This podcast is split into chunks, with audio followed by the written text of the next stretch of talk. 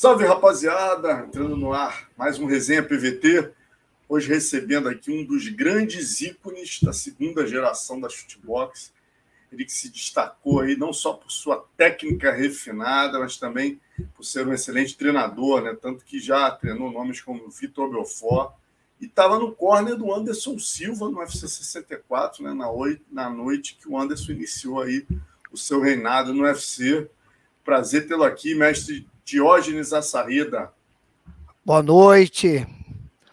Estamos aí, graças a Deus. Vamos continuar essa trajetória nossa aí e ajudando quem quer vencer e quem precisa vencer. É isso aí. Mestre Diógenes, que, poxa, é, dedicou a vida às artes marciais, mas também é muito conceituado né, na área de adestramento de cães aí uma das grandes referências nacionais aí. Eu vi até uma matéria que você fez com o Chicão Jolie, que o Chicão me mandou o link aqui, rapaz, porque você estava indo para a Itália disputar competições de adestramento, né, né, Jorge? Isso, foi em 2008, eu tive essa oportunidade, eu pontuei, e na verdade era o começo do começo, a gente começou com, é, com esse trabalho chamado Mondio Ring em 2001. Em 2008 eu eu, eu pontuei numa prova bastante importante, que foi no Rio Grande do Sul, e o juiz me, me fez esse convite eh, dizendo que eu posso, poderia representar o Brasil no Mundial em 2008, 2008 na Itália. Poxa, que legal. Mas vamos, vamos começar agora nas artes marciais. Queria Bora. entender primeiro, te conheço pô, há muito tempo, acompanho seu trabalho aí, sou fã do seu trabalho, mas eu sempre tive curiosidade para entender né, o, a sua origem, a sarrida, você tem o olho um pouco puxado. Até perguntei para o Cunha, né, nosso amigo em comum, se você era descendente de japonês, coreano, chinês, né? Mas eu imagino que no Paraná só pode ser japonês, né, mestre? É, então, é, eu sou de origem japonês, né? Meu pai é japonês, meus avós vieram do Japão e eu me lembro muita pouca coisa do meu pai, só sei que do meu do meu avô, eu só sei que todos a família toda fala que era muito duro, né? Uma pessoa muito é, acentuada em vários pontos, quer dizer, japonês legítimo mesmo. Eu acredito que eu herdei um pouco desse sangue mesmo. Aí o homem aí. É, vou te falar, olha, sinistro quando a gente vê essa foto aí. Essa foto eu adquiri é, do passaporte dele. E é uma foto que vai ficar para a história. E, e, e, você sabe o nome dele, George? Cara, é impressionante como ele é parecido, né? O, o traço, assim, como dá para perceber ali a testa, o, o, olho, ali o queixo, teu são parecidos. E essa aí seria o que? A sua avó? Essa que tá... A minha avó. É, no, no japonês eles falam Batian e Jitian, né? Uhum. A, a, avó, avó e, e avô. Ah, entendi. E ele tinha alguma ligação com arte marcial? Qual era o nome dele, o, Guilherme, o Diógenes? É, é Ricari. Ricari. Tinha alguma ligação com arte marcial ele, assim, ou, ou, não? Sempre, sempre. Não, não tem como esses japoneses não terem uma ligação com arte marcial. É, imagino que tenha te inspirado aí. E você começa, ah. né? Você começa pelo Taekwondo, que é uma arte marcial coreana, né? Como é que foi essa tua entrada no Taekwondo? Isso, na verdade eu comecei, eu tive a, minha primeira, a, quando eu comecei a respirar luta, arte marcial, foi no judô na escola. Aquele judô de escola ali, sabe? Uhum. Na, hora, na aula de educação física. Automaticamente, depois, eu fui para capoeira. Ah. Da capoeira, é, da capoeira, junto com a capoeira, praticamente, a minha vida era, era sair de uma academia e ir para outra. Treinava taekwondo, descia, ia para capoeira e assim vivia, respirava luta. Ah, tem até, tem até duas fotos aqui suas que você me passou, né, que eu queria que você falar. Que o Cunha me falou que você treinava é, com, com o mestre o mestre burguês na, né, na museu. É, não, a, minha, a, minha, família até hoje, né? Eu considero no, no meu coração a família Muzenza, né? E, obviamente, o, uhum. o, grande mestre burguês da Muzenza e todos esses outros aí da foto aí, tudo o pessoal aí das antigas. O burguês verdade, é esse que tá com a vermelho no ombro aí? Tá com vermelho no ombro, é. Tá com a. Já ouvi falar vermelha. muito dele aí em Curitiba. É, esse aí, eu vou te falar, é renomado, me ensinou muito em todos os sentidos. É, para chegar onde a gente chegou hoje e entender um pouco do que a gente entende hoje. E você é aquele ali, aquele aquele da ponta esquerda, super, Isso. lado superior esquerdo ali, né? Cabeludo, cabe... Isso, cabeludo ali, pô. Isso aí. Cabeludo. E a, e a outra foto que o Léo colocou, pode voltar, Léo, por favor, essa aí já é num campeonato de taekwondo, parece que você está até mais novo ali do que na foto da, da capoeira. É, eu não vou lembrar, a gente passou muita coisa né, nessa época, né? Como eu falei, eu vivia luta, arte marcial, era o que eu queria na minha vida. Tive muitos conflitos, né? Porque a, a gente também trabalhou, eu trabalhei numa empresa grandiosa também aqui em Curitiba, uma empresa grande. É, eu traba, trabalhei como desenhista, sempre tive esse dom de arte, de desenho. Uhum. E, e eu queria viver luta. Eu sabe? Eu saía de uma academia ia para outra. Então, quando eu comecei a respirar literalmente luta e arte marcial, cara, é, mudou totalmente minha vida. Tive muitas passagens a nível assim, sofri muito, né? Passei fome já de comida, morei em academia há muito tempo. E essa foto aí é aqui no, num local chamado Praça Oswaldo Cruz, onde tem muitos eventos esportivos, né? Inclusive os exames da, da shootbox, acho que a maioria eles fazem ali. É um lugar muito legal. E foram muitos eventos, muitas, muitos campeonatos de taekwondo eu participei aí nesse local aí. Pô, bacana. E aí, como é que você migra? Como é que você conhece a equipe shootbox? Como é que você vai para o Muay Thai? Isso, uma, uma coisa muito legal da gente lembrar. Eu estava num evento, inclusive, lutando taekwondo nesse local, Praça Oswaldo Cruz, aqui em Curitiba, e o mestre Rudimar foi assistir é, esse evento, mas acredito que ele já, já tinha já é, no, na, na, no pensamento dele o que, que ele queria. Ele veio conversar comigo, me chamando para fazer a visita na academia, que ia ter um evento de Muay Thai de Curitiba versus Rio de Janeiro, e ele queria que eu participasse numa categoria que não tinha um lutador assim é, de nível né? É, eu digo, com uma experiência já de luta, de combate, né? E eu falei, não, eu quero, lógico, eu vou fazer uma visita. Fui lá, e aí começou a nossa. É, começamos a interagir aí, nesse ó, sentido. Isso, aí deve ser, imagino que tem, seja um dos seus primeiros treinos aí, né? Isso aí, essa, essa foto aí. O Cunha falou que o que era impressionante essa, em você era essa foto aí, essa foto, essa foto quando ministrava treinamento, uhum. tá ouvindo? Estou te ouvindo, aham. Estou te ouvindo, tá me ouvindo? Deu uma travada aí, Alonso. Tá me ouvindo agora? Essa foto Não, aí tá é lá na Muzenza. Ah, tá. Entendi. Entendi. Tá, Se você, ô Jorge, você está me ouvindo? Você está me ouvindo? Está me ouvindo ou não? Não está me ouvindo? Saiu. Não tá Essa tá foto é na Muzenza, quando eu ministrava aula, treinamento de Muay Thai lá.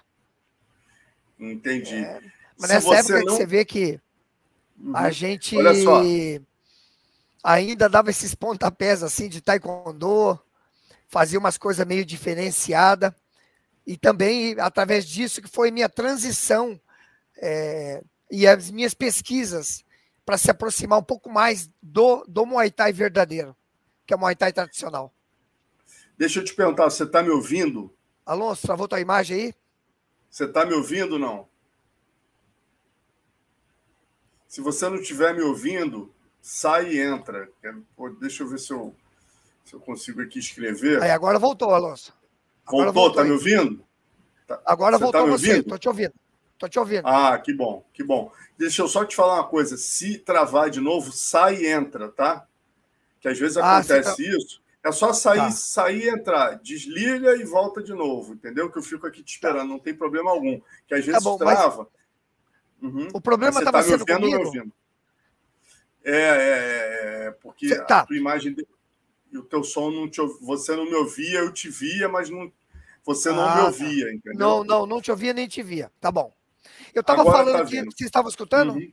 Escutamos bem, sim. Foi você ali na Muzenza. Agora Muzenza. eu vou te pedir para linkar, porque o mestre Rudimar te chamou para lutar né, nesse, nesse carioca. Quer dizer, o convite ele já deve ter percebido que você era um cara extremamente talentoso no Taekwondo, que você se encaixaria bem no Muay Thai Isso. e já te chamou para lutar no, no, nesse evento aqui, segundo o campeonato interestadual, né, Paraná e Rio de Janeiro, é esse? Isso.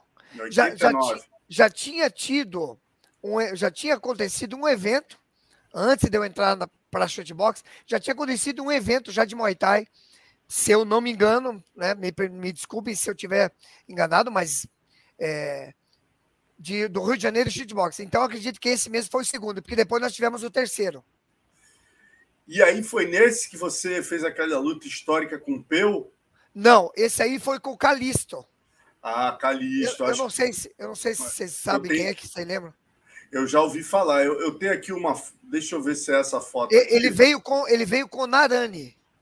Ah, tá. É. Quer ver? Deixa, eu, deixa o Léo jogar aí. O Léo vai jogar. Você diz se é essa foto aqui. Tá. Porque eu tenho três fotos com o Peu e tem uma então, foto tá. com, com, com um rapaz, um outro. É, é esse aí? Deu uma Travou. travadinha de novo. Deu uma travadinha de novo.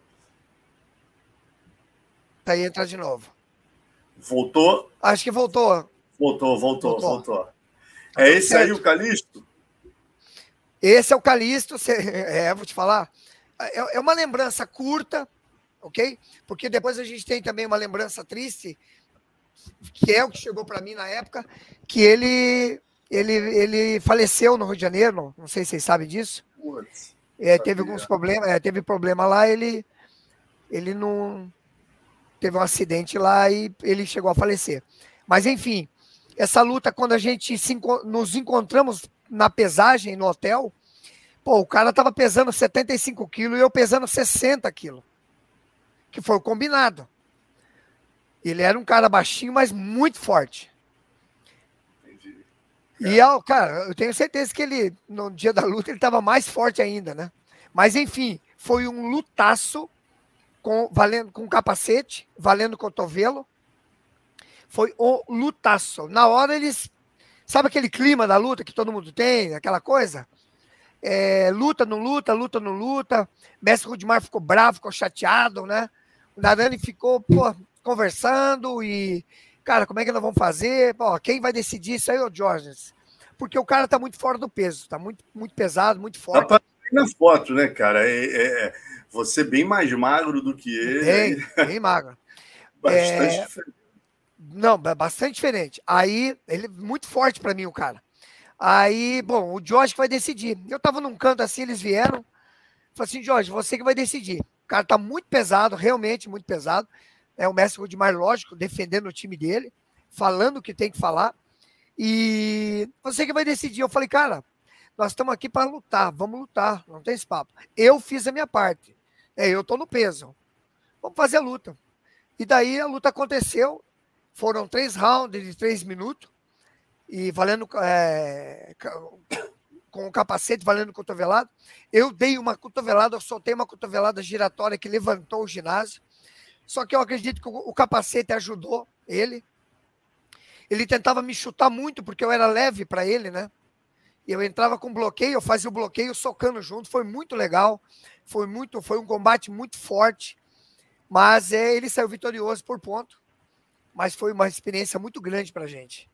E depois teve outra que é histórica aí, que diz que o círculo militar estava lotado, né? Que é você com Peu, que foi num outro evento entre Rio e Curitiba, né? Curitiba, é. Então, foi um evento forte. Bom, os caras do Rio de Janeiro, como sempre, né? Toda a vida, grandes lutadores, né? Lutadores fortes, valentes.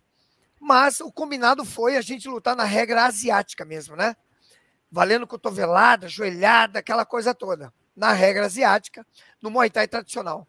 Mas quando chegamos no vestiário, o ginásio São já. Peu, grande Pedro Paulo não, Peu, não, aluno sinistro, do Luiz Alves. Sinistro, sinistro, respeitadíssimo, né? Uhum. E quando chegou, quando chegamos no vestiário, a gente no vestiário aquecendo tudo, o mestre Rudimar entra no vestiário e fala assim: galera, tenho uma notícia para vocês aí e tal, como é que nós vamos resolver isso? Eles não querem mais entrar para lutar e querem mudar a regra. Ah, mas como mudar a regra e tal? E ficou aquele, né?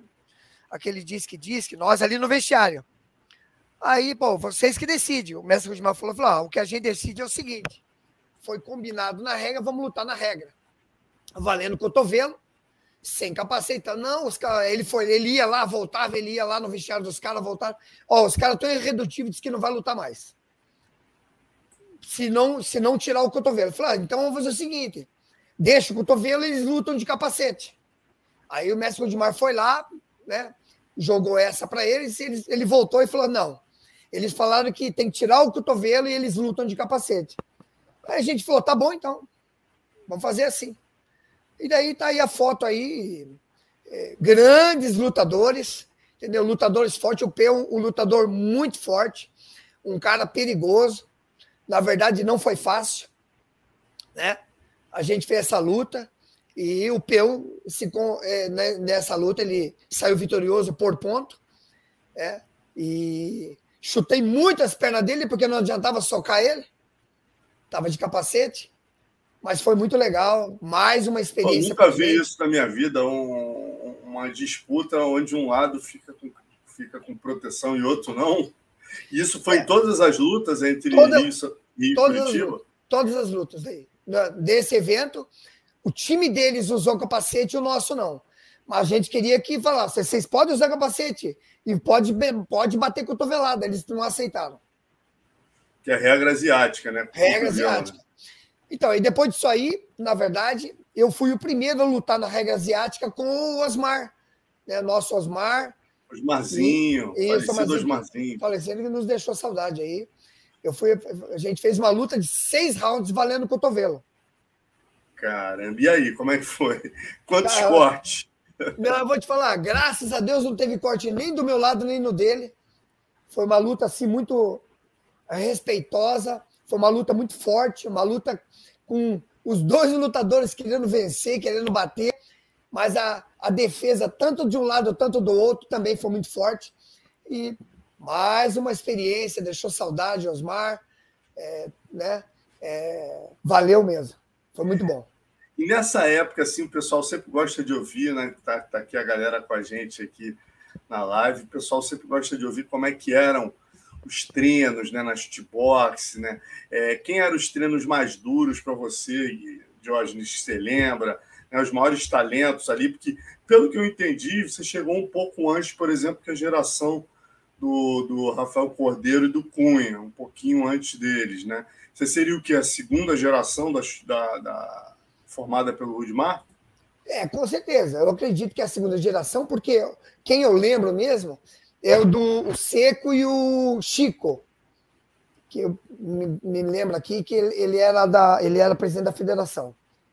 Então, enfim, é, todos que, que entraram na shootbox, todos que faziam parte daquele time nessa época, que estavam vindo, mesmo sendo garotos novos, cara, herdaram e, e, e, fizeram parte de um coração forte de leão mesmo.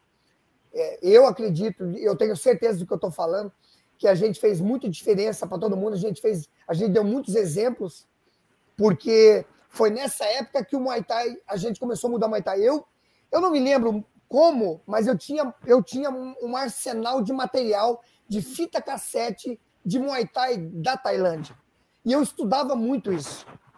Então ali eu comecei a desenvolver, principalmente a troca de base. Foi daí que um, um determinado dia eu fiz uma reunião e mudei a graduação, que hoje todo mundo, o Brasil inteiro usa, que é a graduação de cores no braço. Ah, eu foi você a... que fez, você puxou essa reunião, foi, isso? Foi, foi eu que puxei essa reunião. Eu confeccionei um shorts, mandei uma costureira fazer um shorts, e eu fiz os pragietes, né? A graduação. Eu fiz as, o, o, na época eu fiz uns elásticos e eu convidei para a reunião todas as pessoas que eu conhecia a graduação deles. Então, azul clara, que eu queria que viesse a reunião, um azul escuro, preta, e eu fui chamando. Chamei, fiz a reunião, ninguém sabia o que, que era, e peguei e coloquei. Falei, ó, vamos mudar, vamos mudar o jeito de trabalhar. Eu acredito nisso. É, é, vamos usar shorts, vamos tirar a faixa de cintura. Eu acho que a gente tem que se aproximar muito mais do que é, na realidade, o Muay Thai tradicional tailandês. Todo mundo ficou meio assim, o mestre Rodimar também ficou meio, será que, será que vai ser legal? Assim, não é que vai ser legal, vai ser ótimo. Vamos mudar, vamos dar uma, vamos fazer uma revolução. Eu dei de presente para eles, todo mundo concordou, vesti os shorts, mostrei. E aí começou. E eu já estava mudando antes, mesmo com calça comprida, que a gente usava e faixa na cintura. Eu já estava fazendo aquele trabalho de step que eu trouxe do Taekwondo, que praticamente é similar do Muay Thai. Alguns detalhes fazem a diferença, mas é similar, que é o trabalho da troca de base. E eu comecei a passar isso e a maneira de clinchar. Mas hoje é realmente bem mais diferente do que eu fazia né, antigamente, quando a gente começou a maneira de clinchar do Muay Thai hoje tradicional. E o que, que você diria, né? É que é a, dif a diferença principal, a origem, todo mundo ali começou com o Nélio Naja, né? Tanto o lado do Flávio Molina, Luiz Alves aqui do Rio de Janeiro, quanto o lado do Rudimar, todo mundo tem o, o Flávio, o, o mestre Nélio Naja como, como base. Só que chega uma certa altura, uh, os Muay Thais né, do Rio e Curitiba passam a ter diferenças, né, como, por exemplo, a joelhada do clinch. Vocês parece que usavam mais isso. Eu já conversei com Pedro Riso, Arthur Mariano, muito a galera daqui, né? E eles falam que existia uma diferença clara ali na competição entre vocês nesse aspecto. Vocês trabalhavam mais a joelhada, eles trabalhavam mais a parte de boxe se não me engano, low kick. O que, que você considera assim que era a diferença entre o Muay Thai? Né? Eram os dois maiores equipes, né? Era a boxe Thai e a chute boxe. Qual era a diferença básica entre o Muay Thai das duas equipes, a Sarreda? Olha, é, é, assim, eu acho que isso, inclusive, acontece até hoje no, nos campings, nos centros de treinamento, nas academias de Muay Thai no mundo inteiro, principalmente da Tailândia. É, é ele, um, um time, né?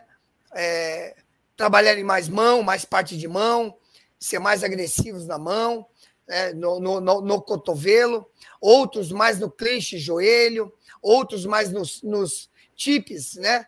É, tip side, tip call, chutes, né? E, enfim, e em relação o pessoal do, do Rio de Janeiro em Curitiba não muda do que eu estou te falando, né? Eu acho que é uma coisa já que vem dos, dos líderes, né? Daqueles que está chefiando o treinamento, o, o, o, time, os atletas.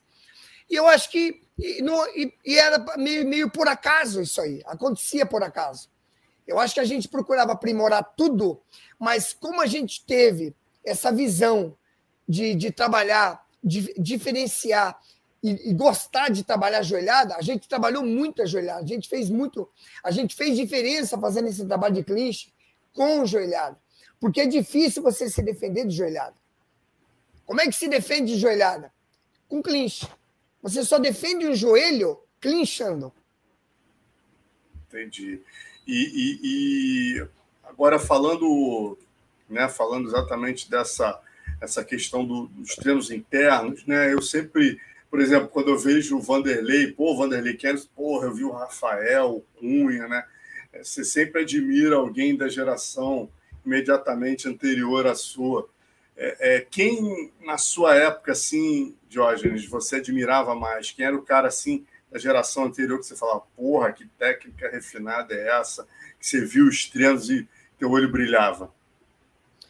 Olha, Alonso, a gente tem que responder o que a gente tem que responder. Sabe? Não tinha alguém especial. A sociedade fala, todos eram especial é difícil falar, literalmente, profundamente, visualmente, alguém que seria um pouco diferente. A diferença, na maioria das vezes, estava na agressividade, na vontade de vencer, na vontade de combater.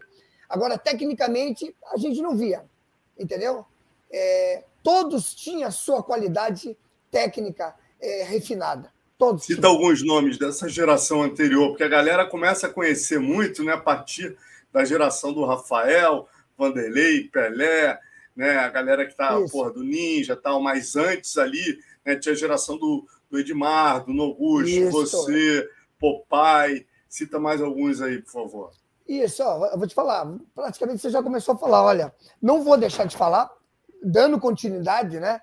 Não vou deixar de falar no Edmar, quando o Edmar chegou. Ele tinha um diferencial, ele tinha uma experiência diferente tinha uma habilidade diferente. Ele tinha um jab direto, difícil de você sair. Era uma coisa diferenciada. Né? Aí depois, junto, é, junto, nós tínhamos o Paulinho, o João Emílio. Apesar que chegou uma época mesmo, nós tivemos um começo lá junto do Paulinho. Depois o Paulinho veio trazendo o João Emílio, o João Emílio Depois o Jamile veio trazendo o Paulinho junto. O Paulinho, um garoto novo, dando salto, dando joelhada voadora, é, com uma habilidade incrível, difícil de, de sair na mão, tinha que tomar cuidado, chutando alto. Mas, obviamente, você vê, foi o que eu falei, não tem como escolher, né? O pessoal estava vindo junto. É, Cunha, Rafael. É, eu estava puxando treino, eu puxava treino na academia das nove da manhã, das, das sete da manhã às nove da noite. Aí, Isso ó, foi... aí, vê se aí, lembra dessa aí, aí esse lógico, você, lógico, aí, Chutebox intensifica tênis para o desafio. Olha você aí do lado direito. Esse é. do seu lado é o Edmar, mestre Rudimar. Esse aqui do lado do Rudimar é o Popai? Esse é o Popai. Então você vê, Popai, Raimundo e Edmar. Eu vou te falar, bicho, não tinha como ser na mão dos caras. Você tinha, que, tá, você tinha que estar tá bem treinado. E esse, nessa época, esse era o time forte da Chutebox. Esse desafio, qual é, qual é, Diógenes? Esse desafio aí que saiu no jornal? É, é, deixa eu pensar aqui. Esse desafio eu lutei com. Esse acho que eu lutei com o Calisto. Ah, tá, entendi. Esse foi o que eu lutei com a lista. Entendi, entendi. Agora, por que que seu apelido Kamikaze, né? Que você passou a ter o apelido de Kamikaze? Isso, esse foi o apelido que o mestre burguês, pessoal da Musença me deram, porque quando, quando tinha roda e chegavam os mestres, pessoal do Rio de Janeiro e outros estados, principalmente do Rio de Janeiro, é, cara, eu, não queria saber quem era mestre, quem era graduado, quem não era. Pô, saía na porrada. Aquela época era porradaria mesmo na Musença. Nas rodas de capoeira, não tinha esse papo. Abadá vinha, eh, chegava branquinho e ia embora para casa com o abadá vermelho. Aí cara. me botaram o apelido de suicida. Os caras, pô, você quer, você quer ser na mão com o cara? O cara é mestre. Eu falei, puta, nem. Vamos sair na mão, bicho. Espírito chutebox total, né? Agora, falando da, dessa guerra, né, você vem da Muzenza. Me tá. explica como é que você ficou naquela situação quando houve aquele problema do Pelé né, que ele teve aquela briga lá com o pessoal da capoeira, dos bombeiros, e aí teve o desafio chutebox contra a capoeira. Imagina a situação que você ficou, porque você era da chutebox e tinha Isso. uma relação muito boa com o pessoal da capoeira, mas era o mesmo grupo que lutou com a chutebox, a Muzenza não, né? Era o não, pessoal não era... do Punta Quinteira, né? Isso, era, era o pessoal do Mestre Sergipe, pô. Ah. Grandioso até hoje, Mestre Sergipe. Ok, mas você vê uma coisa, Alonso, que bacana? Essa oportunidade era para mim lutar nesse, nesse evento. Era para me lutar. É, defendendo a shootbox ou a capoeira? Defendendo a shootbox. Uhum. Mas olha só, olha só. Então, responder a tua pergunta no começo. A minha relação foi uma relação difícil, porque eu também era da capoeira e a, e a gente tinha uma relação com o pessoal da capoeira. Então, quando houve, quando houve esse essa situação do Pelé, normal para nós, normal, é, eu ia lutar. E eu tive um problema com o cara que ia lutar comigo. Eu já, tá, eu já estava tendo problema com ele já anteriormente dessa situação com o Pelé. E eu fui tomar, eu fui tomar, eu fui tomar uma satisfação dele na academia. Saí na porrada com esse cara, com 12 alunos dele junto. Caraca. Foi todo mundo, não. Pô, pau comeu, entrei na roda com ele, nós dois de mano, saímos rolando no chão, os caras tudo me chutando. Moral da história, fomos presos. Isso na academia dele? Na academia dele. Eu fiquei esperando o cara terminar a aula. Cara... Bom, o que, que aconteceu? Acabou ele não aceitando de lutar comigo nesse evento. Ele não aceitou de lutar comigo nesse evento. Aí eu não lutei. Uhum. Caramba, ó, o Cunha me contou é, uma que eu falo, pô, você tem que pedir para ele contar essa, que essa é demais. Ah. É, um negócio da lambateria, uma confusão que teve na lambateria que o cara te chamou para o lado de fora e como é que foi? O negócio de você tirar o sapato, ele falou que essa é histórica. Pô, vou te falar. Bom, já passou, tá tudo bem, mas é assim, ó. Tava bombando a lambateria. Por aquela época da lombada, a gente era o rei da lambada. E bombando. Aquele, cara, era uma época uma, muito bom. E a gente chegou, eu tava com um amigo meu, e é um dia que tava bastante frio, eu tava com uma jaqueta de couro emprestada, uma jaqueta linda de couro, com pele por dentro. E eu cheguei, e a galera sempre tava ali, sempre tava todo mundo. A gente chegava e ia se encontrando. E eu cheguei com um amigo tal, e inclusive esse amigo na época tava armado, ele falou para mim, eu tô armado. Eu falei, ah, tá bom, não tinha perguntado para ele. Quando a gente chegou, um cara muito grande, forte, chegou se esbarrando na gente. Mas ele estava esbarrando em todo mundo, ele estava empurrando todo mundo. Naquele esbarra ali, a gente já, macaco velho, vivido, eu pá, botei a mão no nariz e firmei o cotovelo. Quando eu firmei o cotovelo, ele sentiu. Eu olhei para cima, ele olhou para baixo, me encarou e saiu.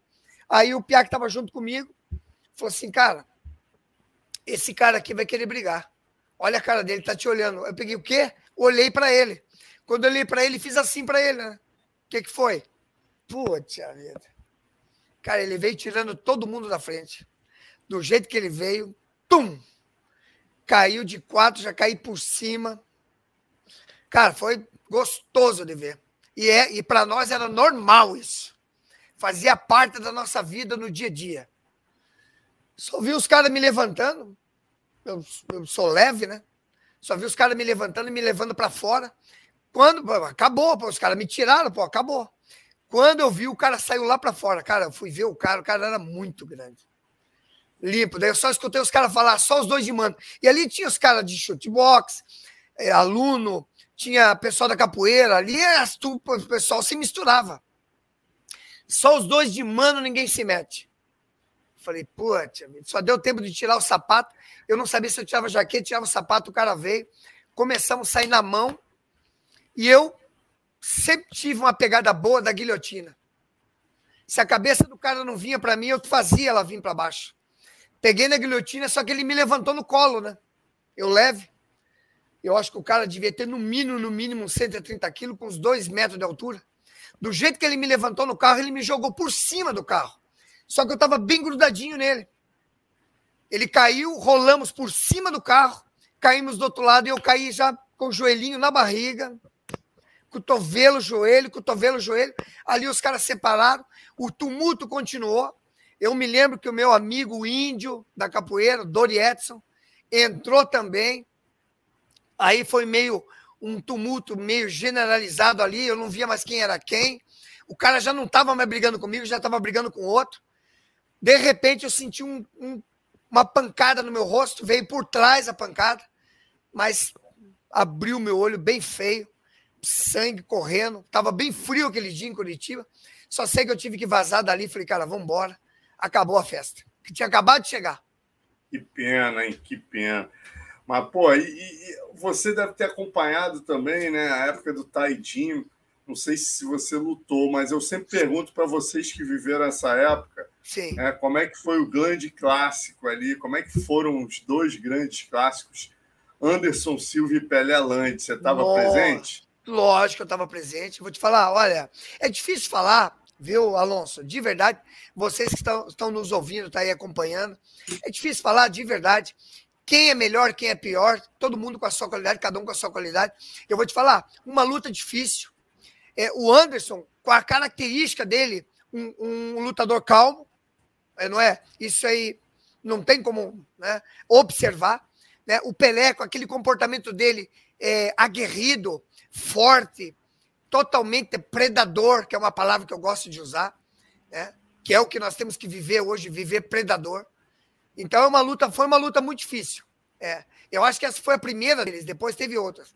E, esse, e essa época da Taijin foi uma época que era todos os domingos. E as lutas, é, as duas academias que sempre se sobressaíam ali, era a minha, o meu time e o time do Noguchi. Foram feitas grandes lutas ali com atletas meus e atletas do Noguchi, ali naquele seu, local. Seu, como você era professor da shootbox também. Isso. Entendi. É me explica para a galera como é que eram, né? Porque, obviamente, para a equipe crescer, precisava existir filiais, e essas filiais, né, produziam grandes talentos, como o Pelé produziu o Ninja e, e assim por diante. É, é, quem eram as principais filiais, assim, Diógenes, que né, que quando chegava na Taidime, assim, sempre se confrontavam ali internamente e davam as melhores lutas. Alonso, é, era bastante nome, mas eu vou te falar, ainda essa época, era uma época ainda que nós estava crescendo. Para falar em nome de verdade, quem eu me lembro, os que eram mais fortes era eu e Noguchi. E foi uma época, essa época aí, era uma época que eu já estava na Muzenza já. Eu já estava na Muzenza. Então era, era chute box, óbvio. Nós juntos, porque a gente treinava junto, a gente convivia junto, mesmo eu dando aula na Musenza. Eu não me lembro muito para te falar se é uma época que fazia tempo que eu já tinha saído, estava tomando minha vida na, na, na, na, na, na eu sozinho. Eu não me lembro se, se foi, uma, foi muito tempo isso, até a chegada da, da, da literalmente da Taiji, né? Que era, um, era, uma, era a academia shootbox, e ali todos os domingos a gente fazia confrontos de lutas. Então, não, não vou lembrar assim, eu, eu sou bastante esquecido, eu não consigo lembrar para falar para você outros nomes para que faziam parte.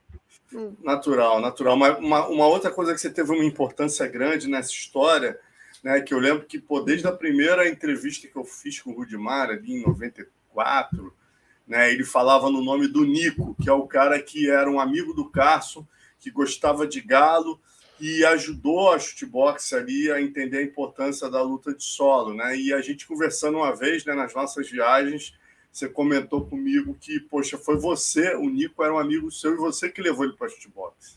Ok, muito, muito bom, muito legal, muito importante as pessoas saberem que isso aí é uma história que vai ser, já está sendo registrada em livro. Então, o mestre Nico, eu dava aula para dois garotos, dois meninos, duas crianças. E ele trazia, né? Era pai, ele trazia, eu não sabia. Um homem muito forte, muito grande, um homem grisalho, musculoso mesmo pela idade. E ele trazia essas crianças, eu ministrava o treino e tal, e ele ficava só de olho. Um dia ele me chamou, ele falou assim: Olha, eu venho acompanhando as aulas, e mas eu nunca me eu nunca me revelei para você, eu nunca falei para você é, o que eu vivo, o que, que eu faço, né? Como é que é a minha vida. Eu gostaria de te convidar. Foi bem essa história e essa conversa. Eu gostaria de te convidar para você almoçar na minha casa. E eu queria contar para você um pouco da minha vida, tal. É, você aceita? Eu falei, pô, lógico. Né? Eu gosto de. Ele me elogiou, falou: eu gosto de ver você ministrar o treino. Eu estou contente e eu estou seguro com, que, com quem eu deixo minhas crianças. E esse dia ele veio me buscar. Eu falei: ah, eu não tenho como ir, tudo só, né? Ele, não, venho te buscar. E eu cheguei na casa dele, num condomínio, condomínio é, aqui em Curitiba. Chegando no condomínio, a gente entrou naquela garagem, uma garagem grande, com um tatame, muitos troféus, quadro na parede, né, do, do mestre Hélio Grace, Valdemar Santana, e dentre outros aí. Né? Eu falei, nossa, e ele? Eu falei, que isso, cara? O tatame no chão, ele? Eu falei assim, esse sou eu, Aí a gente começou a conversar. Ali mesmo a gente sentou no tatame, ele já começou a mostrar. Falei, nossa, meu, simplesmente fabuloso isso. Então, foi uma passagem muito grande. E ali ele começou a me dar treino, me dar aula de é, sem kimono. É, até vou te falar o seguinte: eu acho que eu já tinha tido uma passagem com kimono, porque eu fui um dos primeiros da geração toda, principalmente da shootbox, a treinar jiu-jitsu com o mestre Gugel na ABB, na Associação do Banco do Brasil. É, enfim, é, eu acho que até foi antes, obviamente. E eu falei para ele tal, mostrei um pouco do, do que eu conhecia. É, ali eu já, já tinha me graduado faixa azul. E ali ele começou a me dar treino. E eu peguei e falei isso pro mestre Rudimar para a gente se unir, se juntar. E eu, porque eu tinha pedido para ele, para ele para ver se eu podia juntar um número de lutadores, de atletas, para ele poder mostrar para a gente. Ele aceitou e assim, e aí continuou é, é, essa caminhada, esse conhecimento. A gente foi, é, é, além de divu, divu, difundir muito mais a, a nível Curitiba para outros atletas, a gente só cresceu, né? Com o conhecimento Oi. dele. Não, e esse foi, foi, essencial. O Edmar sempre fala do Nico, né? É. Foi realmente o primeiro cara ali que, que levou o chão para chutebox. Depois vieram muitos, né? É, pô, é. Sonequinha, o, o Gucci, se eu não me engano, o Gustavo Mugiati, se eu não me engano, Isso. é. Teve pô, o Penão, né, cara, que foi Penão. professor do Anderson. O Penão foi um dos primeiros. Carlinhos Bagana. Pô, uma galera aí é, realmente percebeu o potencial em Curitiba e entrou, né? Mas aí eu tenho aqui uma foto que você me passou, que é você, o Rafael. O Rafael tá de faixa branca aqui ainda. O, o, acho que é o Rafael de faixa branca e você já de roxa aqui, né? Não, é, é azul.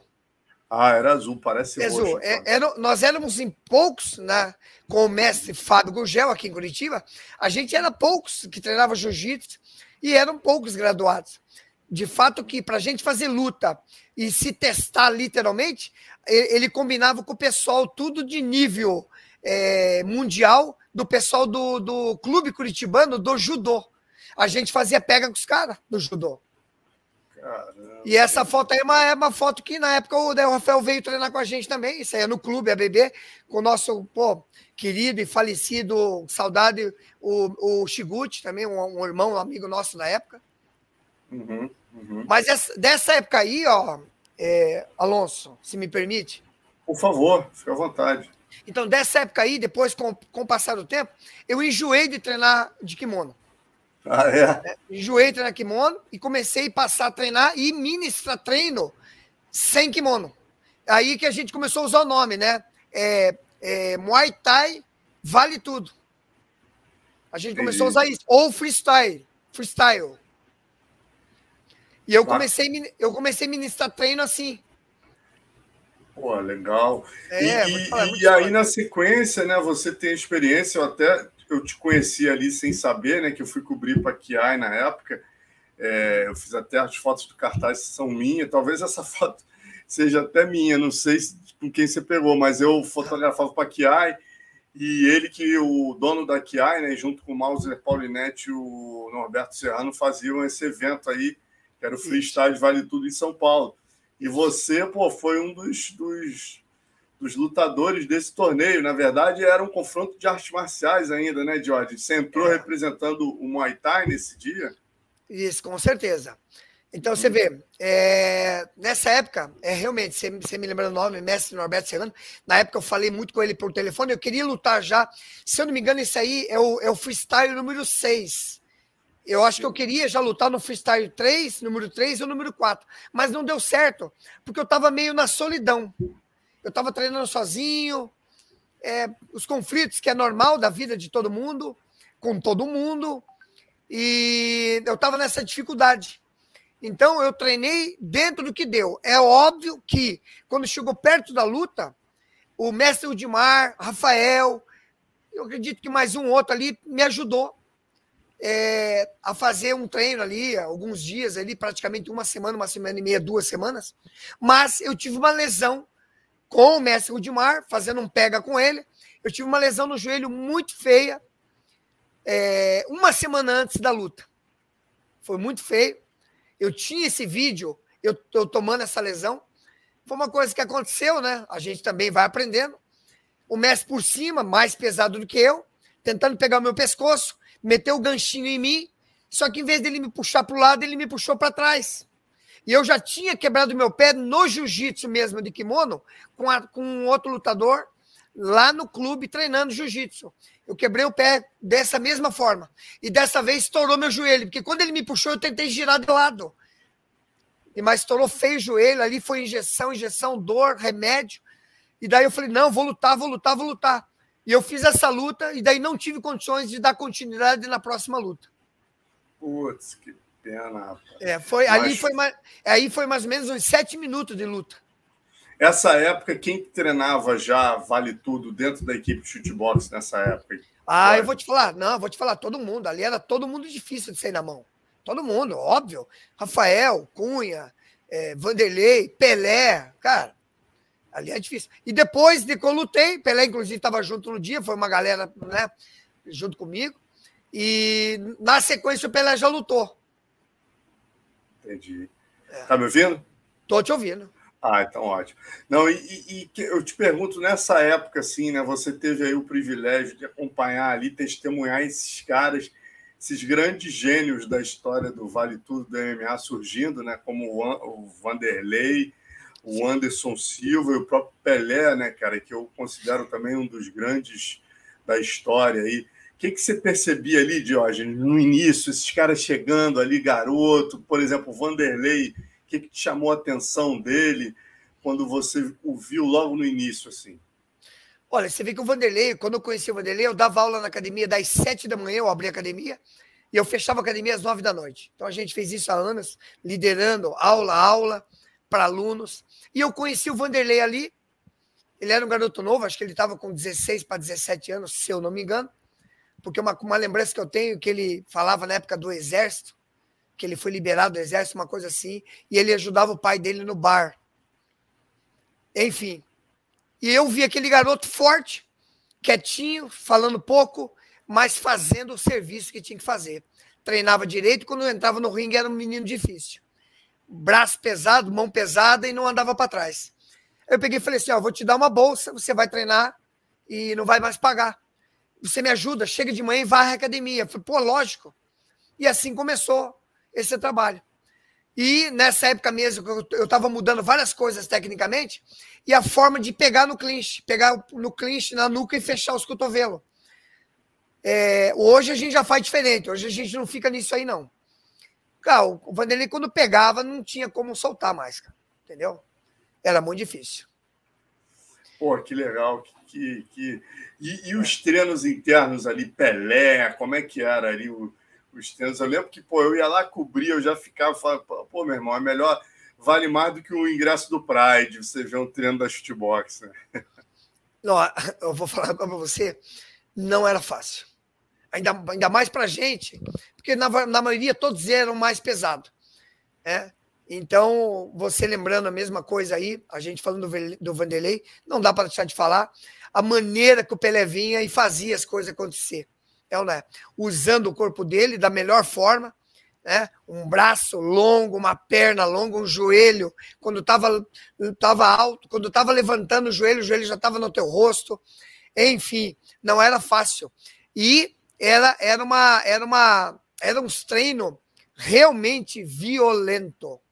Não tinha como. Era violento o negócio, era gostoso de fazer acontecer. Todo mundo sempre saía machucado. Ou era você que estava cortado, ou era eu que estava cortado, não tinha esse papo. Era isso, era isso que acontecia. Agora, uma coisa, né, Jorge? Você sempre teve uma aptidão, desde lá de trás, quando você era atleta, era um dos, dos nomes da academia, mas pelo que o Cunha me fala, você sempre teve uma aptidão para ser treinador. Já parece que já estava no teu DNA, né? O Cunha estava me contando que uma vez ele, garoto, você mais velho, já mais tempo na academia, e você chegou e chamou ele e falou: Olha, teu chute está todo errado, né? E aí ele ficou. E você marcou um almoço com ele, coisa de, de mestre mesmo, que talvez você não lembre, você deve ter feito isso com muitos, mas marcou muito por Cunha. Você chamou ele para almoçar, ele falou: Putz, será que esse cara vai querer me bater? E tal. E você chegou lá e, e bateu um papo maneiríssimo com ele, disse que ele estava chutando errado e a partir daquele momento você parece que passou a dar uma atenção maior para ele. Eu não sei se vocês corriam uma distância longa. Ele falou que graças a você ele foi melhorando a técnica dele. Então, assim, coisas que, pô, típicas de um cara que é um treinador nato, né, cara, que tem essa visão aí de realmente preparar melhor os atletas, né? É, é e aí, pô, acabou ele, ele até falou, né, que eles, você chegou antes deles, mas eles acabaram até pegando a, a preta antes de você mas você já era, porra, para eles era como se fosse um cara né, que estava bem à frente deles. Bom, com certeza, né? Sabe, só, é, é, só de você contar isso aí, falar essa história, eu me recordo alguma coisa, não recordo tudo. Né? Com o tempo eu me tornei um cara muito esquecido e o Covid me deixou mais esquecido ainda. Mas, enfim, eu, eu me lembro pouca coisa, eu acho que não foi só isso, é, chamada a atenção do Cunha, eu me lembro que teve outras coisas também, que ao mesmo tempo me deixa feliz, porque sempre foi levado para o bem, não para o mal. Não para tirar, não para denegrir, não para diminuir, para o bem, para o forte, para o leão, para o predador. Exatamente. É, então, sempre foi assim. E, e, realmente eu sempre tive isso dentro de mim.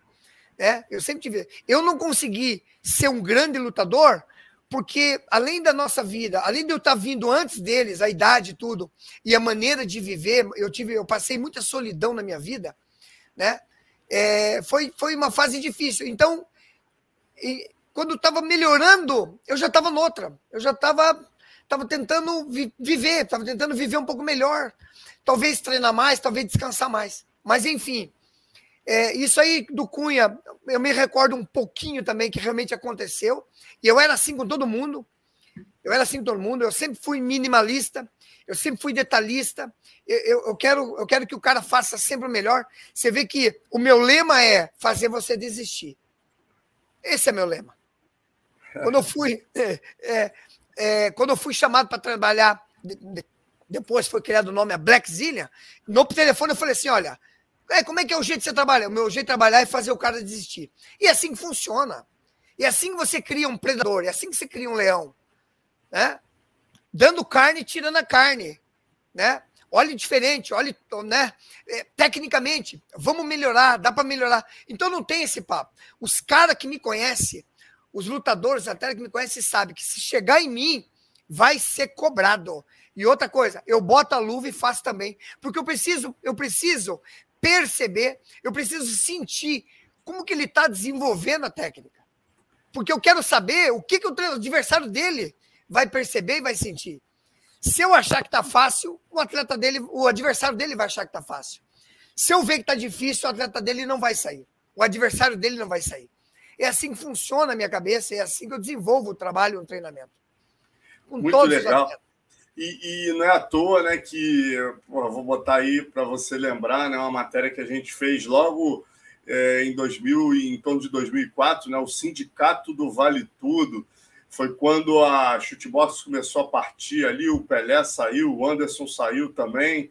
Aí o Pequeno, que era o grande nome na época, o melhor peso pena do mundo, né? E aí juntou você, o, o, o Giovanni Aparício da, da BIT, né? mais uma galera, a equipe do Pelé, e o, pô, o Tuninho, cara, que dava aula para o pequeno, né? Anderson, o, o Penão, se eu não me engano, estava na equipe também.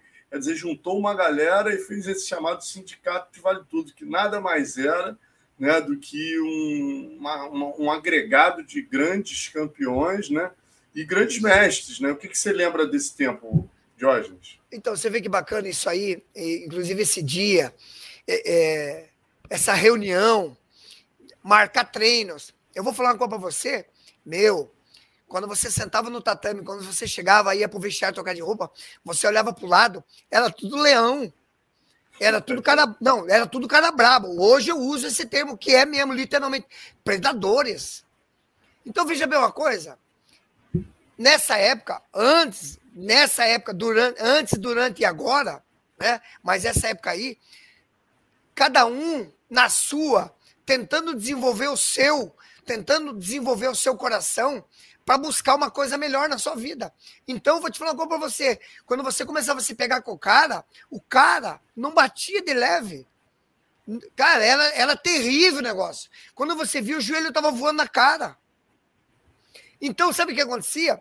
Todo mundo era obrigado a ser melhor, a treinar mais. E vou te falar, todo mundo ali era difícil, todo mundo era bom. Foda. Pequeno era um dos melhores chãos do mundo, né, cara? Tinha finalizado Meu. todo mundo com a guilhotina. Pô, o Meu. pessoal da Beat também tinha muitos talentos, né? O Carlinhos Lima, é, o próprio Mestre Paraná, que hoje em dia está com a, com a Jéssica Batistaca, veio de lá. Pô, muita gente boa de lá. Muito. Pelé, que, pô, muito. É, pô, um dos melhores da história, não, Anderson Silva. Não, e outra, né, você coisa... puxando, mais o Giovanni Aparício, quer dizer, era muita gente boa no mesmo muito. espaço. Né? E uma coisa legal, você vê que tá, todo mundo tinha uma idade boa. Né? Isso era uma coisa que ajudava, isso é uma coisa que foi que ajudou. Era a época, era, era motivação, um motivando o outro, um puxando o outro. Viu? O pau comia em qualquer lugar. Eu vou te falar, que saudade, que delícia isso aí. E depois, Diógenes, aí eu vou entrar na fase já da, da grande conquista do Anderson, né? Que pô, eu, eu tive a honra de dormir lá no seu quarto e do Puff até, quando o Anderson conquistou o cinturão no UFC 64, exatamente com um trabalho teu, né? O que, que você lembra aí? É, Léo, se puder jogar aí, é, tem umas fotos até dos bastidores, a gente andando ali em Las Vegas, né? Coisa que me marcou muito, né, Diógenes? A gente muito. andando lá e o Anderson, ó, quando você vai hoje em dia chegar em Las Vegas, ali nesse The Venetian aí, porra, com Anderson Silva assim, vai, porra, nego vai linchar o Anderson, vai juntar o Anderson. Aí ninguém conhecia o Anderson. O grande nome era o Rich Franklin, né? A gente indo jantar ali, ninguém nem sabia quem era o Anderson Silva. Ó, você ali, o Madison, né? o Puff, o Ed Poxa. Soares e o Anderson. Puxa vida, muito bom. Bom, então a primeira coisa que a gente fala é o seguinte, né? É, um talento é, enorme do antes, é, um talento e uma vontade de vencer. As duas coisas junto, cara. Agora veja bem uma coisa, é o que eu sempre falo, né? Valentino Rossi não foi campeão nove, meses, nove vezes no mundo de moto velocidade sozinho. É uma equipe.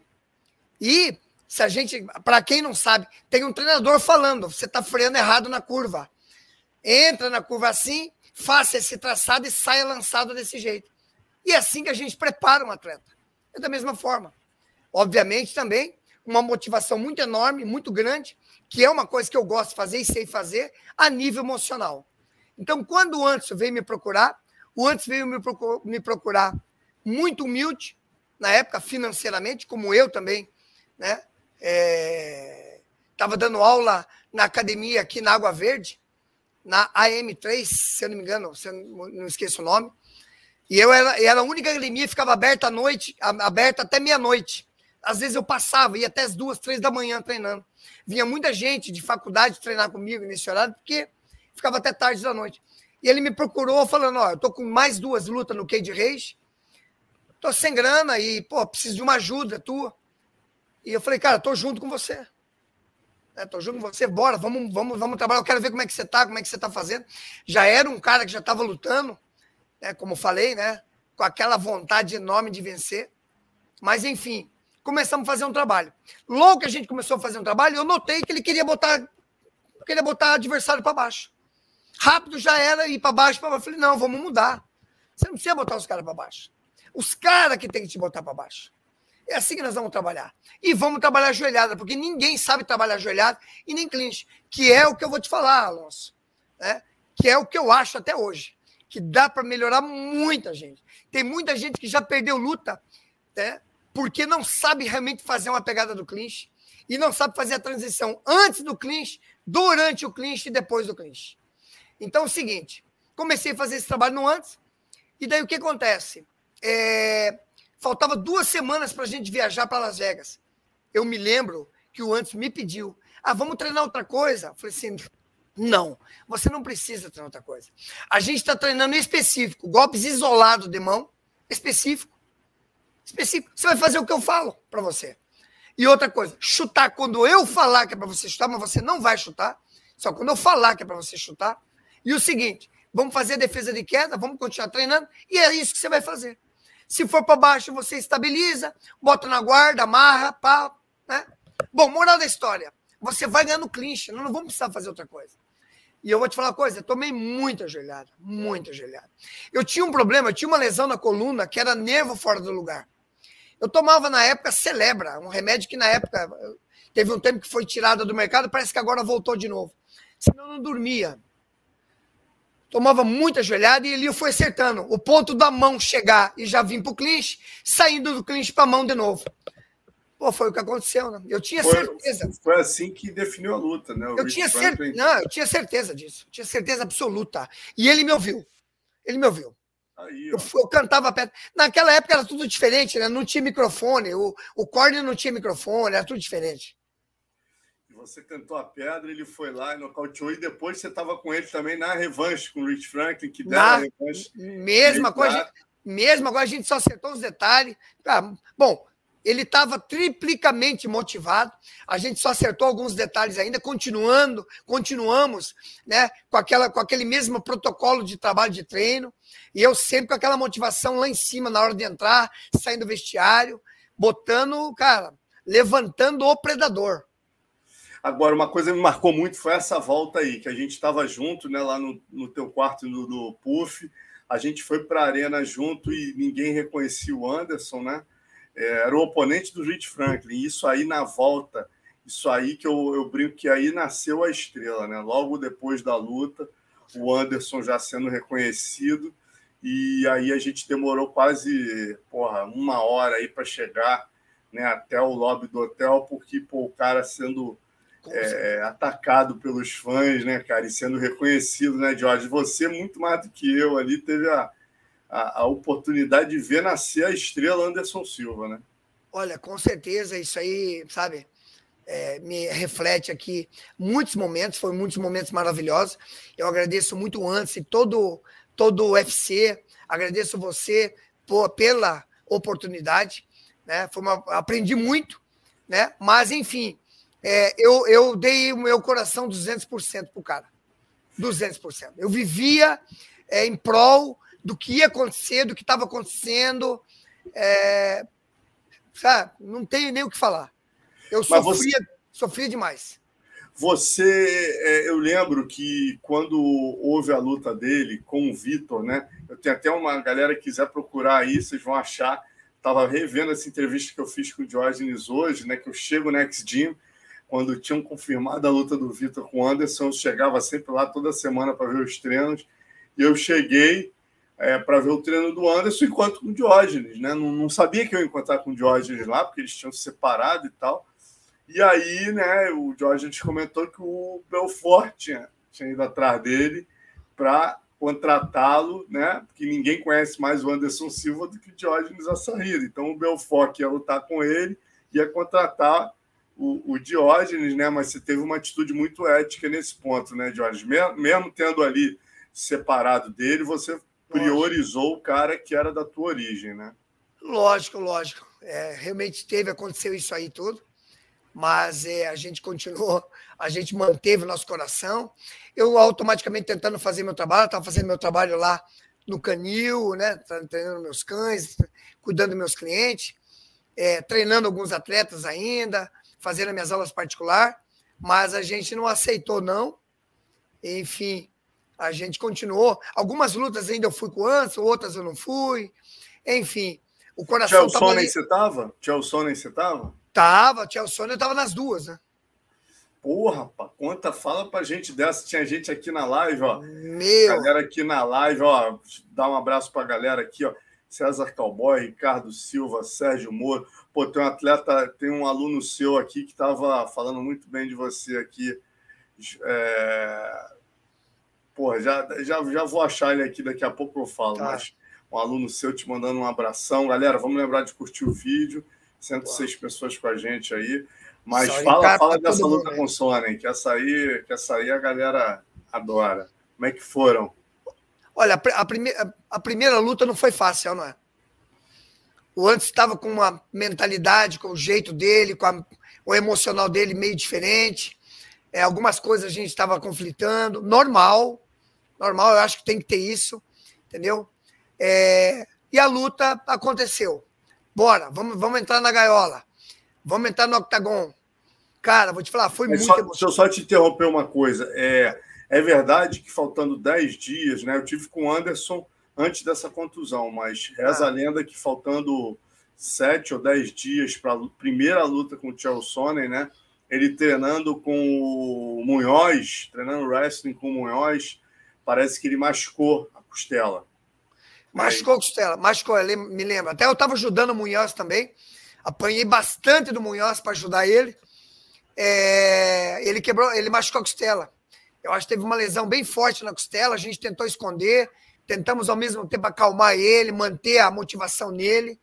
E ele sentia bastante dores, mas mesmo assim, ele continuou treinando. Mas vou te falar, deixa. Foi aquilo que todo mundo viu.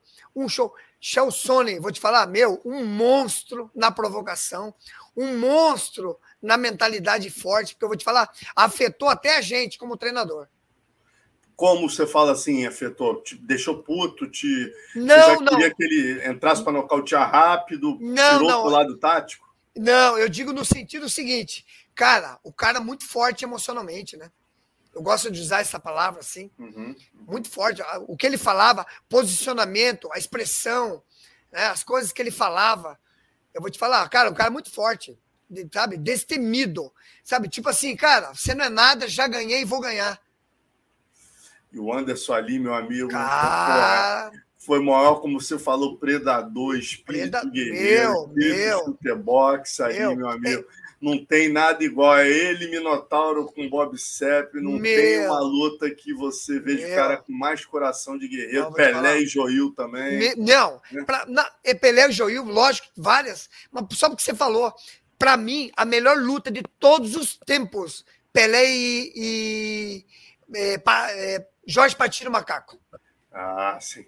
Para mim, inesquecível. Também tomou um perrengue e no mental conseguiu dar a volta por cima. Meu. Foi o que aconteceu com o Anderson nesse dia, né? Para o mundo Lo- inteiro ver. Nossa, quinto round apanhou quatro. Aham. Quinto round ele vai lá e pô, finaliza com um triângulo, cara. Meu, pai. Impressionante aquilo. É, na verdade, foi um triângulo com um braço junto, né? Lembra? É que ele, ele, ele fingiu que bateu, não bateu, e tipo, fez ali, não bateu, mas bateu, né? Em termos de emoção, Diógenes, assim, você estava em corner, essa luta eu não fui cobrir, mas Ah. em termos de emoção, assim, é, tá entre as tuas grandes emoções ali no corner, que eu fico imaginando, cara, você como treinador, ver teu atleta apanhar quatro rounds, de repente ver o teu atleta no quinto round, a luta perdida, conseguir virar uma luta, deve ser um troço de, emocionar, né? Deve ser uma coisa Olha, impressionante. A, a gente, como treinador, se tiver os treinadores que está aqui agora ouvindo, e é a realidade né, de todos nós treinadores, cara, o coração sai pela boca toda hora, todo momento, todos os segundos. Mas respondendo a sua pergunta, a luta que eu fiquei mais emocionado, eu não sei, foram muitos fatores emocionais, porque o campo é cansativo, né? É, a, a gente fala do off-season, on-season, é, dentro de temporada, fora temporada. A luta que eu fiquei mais emocionado, que eu, que eu tive, é, eu tive problema emocional. Eu não sei se você lembra, eu não lembro de você ali passando por mim, eu não me lembro, mas o Ed Soares lembra. Foi na luta dele contra o. Ô, Jesus. Vi- vi- é, Não, é. Demian, Thales, Não. é, Ele perdeu o primeiro round e ganhou, ganhou o segundo, finalizando nas costas. Ah, Dan Henderson. pô. Dan Henderson. Essa eu não Eu- tava. É. Eu vou te falar para você, eu chorei muito. Eu tive uma crise de choro emocional que eu não parava de chorar. Eu- eu- teve um médico do UFC que veio me atender. Que história, hein, Diogo? Não, vou te falar, uma coisa assim de coração, de pai para filho, de. Cara, porque vencer, preparar e vencer era tudo. A gente lutava junto, era uma coisa assim muito. Eu dei o meu coração 200%. Como é hoje a sua relação com o Anderson, assim? Cara, a gente não conversa, cara. Eu não ligo para ele porque eu não consigo achar ele. Talvez ele não me liga porque ele não consegue me achar. Não, não- Mas tenho é- contato mais. Mas a história está construída aí, você, meu amigo, fez, fez parte. Essa aí do Dan É. Henderson eu não lembrava que você estava. Então você estava no Dan. A do Vitor você não estava com ele. Não, do Vitor eu não tava. É. Mas como é que foi esse teu contato com o Vitor? Você chegou a treinar o Vitor em algum momento para alguma luta também? Então, eu, eu tive com o Vitor na defesa do cinturão dele, acho que, foi- se eu não me engano, você, vocês vão me corrigir, eu acho que foi o UFC 96, a, a, a defesa do cinturão dele contra Randy Couture, Que ele perdeu? que ele perdeu. E, ele, e eu sabia que ele ia perder. Cara, aconteceu muita coisa naquele camping, naquele treino, cara, foi Pô, foda. conta, fala o que você puder falar pra gente aí, que é outro, outro momento histórico que você Meu. viveu aí. Eu vou te falar, ele pode ficar chateado que eu vou falar, mas é realidade. Foram, é, foi aquela época. Mas, viu, eu queria que ele fizesse aquilo que eu, eu uso hoje muito, principalmente para o trabalho de cães, bons hábitos e maus hábitos. Você pode viver de maus hábitos? Maus hábitos, ele é mais rápido, mas ele não tem durabilidade. Você consegue agora, só que você vai ver o problema depois. É muito mais fácil viver de, de maus hábitos. Eu queria que ele trabalhasse os bons hábitos. O meu clinch do Muay Thai, o nosso clinch do Muay Thai, muita gente me testou. Mais de, mais de uma dúzia quiseram me testar, de treinadores e atletas de outros times. A maioria não dormiu de noite depois que eu peguei no pescoço. E eu queria que ele trabalhasse a forma correta e não queria que ele fizesse uma. Ele queria o quê? Ele queria pegar o cara na Kimura. Falei, pare. Você quer, você quer trazer o cara para grade, você quer se encostar na grade achando, meu, tu tem que nocautear. Dentro do nocaute, se ele quiser te pegar, você vai defender com clinch e é assim que você vai fazer. Então a gente treinou o que dava para treinar dentro dos meus limites, porque ele não queria fazer. Ele queria fazer do jeito dele. Ele queria ser aplaudido. Moral da história. né? Difícil. Moral da história. Um cara que não vai esquecer, que eu chamei ele na conversa, e pedir até um apoio foi o Carlão Barreto. O Carlão Barreto, a gente fez um camping em Big Bear, uhum. né? Nas montanhas. E eu me lembro também, tava muito, era muito frio, era difícil fazer o trabalho, muito frio e tal. Enfim, chegou lá, o que, que aconteceu? Ele veio com as costas na grade, não deu para ele, ficou ruim. E eu me lembro, na época foi ali que eu conheci o destaque. Né? No decorrer do camping, a gente começou a se tornar grandes amigos. No decorrer do camping. Ele começou a entender o que eu queria e a minha mentalidade. O que, que é ser vantajoso para o Vitor? Porque nós queremos que seja vantajoso para o Vitor. Essa sempre foi a minha característica. Não é que tem que fazer para mim me sobressair, não. Tem que ser vantajoso para o atleta. Nós queremos ganhar. Moral da história. Lembra que o Léo Vieira também estava também tava junto. Uhum. Mas, ele, mas ele quase não participava. Estava naquela de ir e vir, ir e vir, passear, aquela coisa toda. Moral da história. No dia da luta, nós tivemos muitas dificuldades e conflitos, que não vai dar tempo de falar aqui, até a gente chegar em Las Vegas, né? A gente chegar em Las Vegas, nos acomodar no hotel, e enfim, chegou o dia da luta. E eu, no camping, eu sempre fui chato com o atleta, com o lutador. Eu não, não bato nas costas, eu não fico aplaudindo. Você não vai me ouvir falando boa, eu vou mandar tomar naquele lugar, vou mandar se fuder, porque é assim que você vai ser vitorioso. É assim que você vai sair do conforto. E é assim que você vai entender quando o cara estiver caindo para dentro de você lá dentro. Então não tem esse papo. E o que, que acontece? Nós estávamos tendo muito conflito quanto a isso. Uma turma querendo babar o ovo dele e eu, junto com o destaque, e mais o João Coraçar, querendo levar o Vitor para onde ele deveria estar. É ou não é? Na gaiola de predador. Aí o que, que aconteceu? Aí o Léo, do meu lado, gritando pro Vitor, o Vitor apanhando, o Vitor não, não mais no momento bom da luta. O Léo falava clinche, clinche, mas no camping ele não falava isso pro Vitor. Eu mandei ele tomar no cu dele e falei para ele o negócio seguinte, no corner. Falei, bicho, você cala tua boca, senão vai ser entre eu e você. Porque no camping você não falava isso pro cara. Agora o cara tá se fudendo, agora não adianta mais. Aí foi o que aconteceu, o Vitor perdeu. Caramba, cara. Isso, isso serviu até pro Vitor. Hoje, se ele for um cara de coração, ele lembra disso aí. Se ele fizesse o que a gente queria, se ele fizesse o que a gente estava trabalhando em cima para a vitória, ele não ia perder. Não ia perder. Range Couture. Não, mas jamais ele ia perder. Jamais. Eu pegava no Vitor, ele não saía do meu clinch. Eu com 68 quilos, o cara com 100, 100 quilos. Você, como treinador, Jorge, né? A gente está falando de dois caras aqui diferenciados na história do esporte. O que, que você diria que característica de cada um desses dois que mais te impressionava tecnicamente, do Vitor Belfort e do Anderson Silva? Olha, difícil. Muito difícil. Os dois são lutadores inteligentes. Mas a, o diferencial de característica é que o Vitor, penso eu assim, não sei se vocês vão entender o que eu vou falar. O Vitor para muito para pensar. É? O Vitor para muito para pensar, para raciocinar. Ele sempre está do lado aonde um predador não deve estar.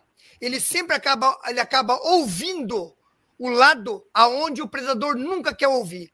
E isso dificulta o processo de um lutador, dificulta o processo de um atleta. Na verdade, eu já peguei ele mimado por aqueles que trabalham dessa forma, mimando. Esse é o diferencial. O Anderson vem de uma de uma de uma ele vem de uma qualificação diferente, maneira de vida, enfim.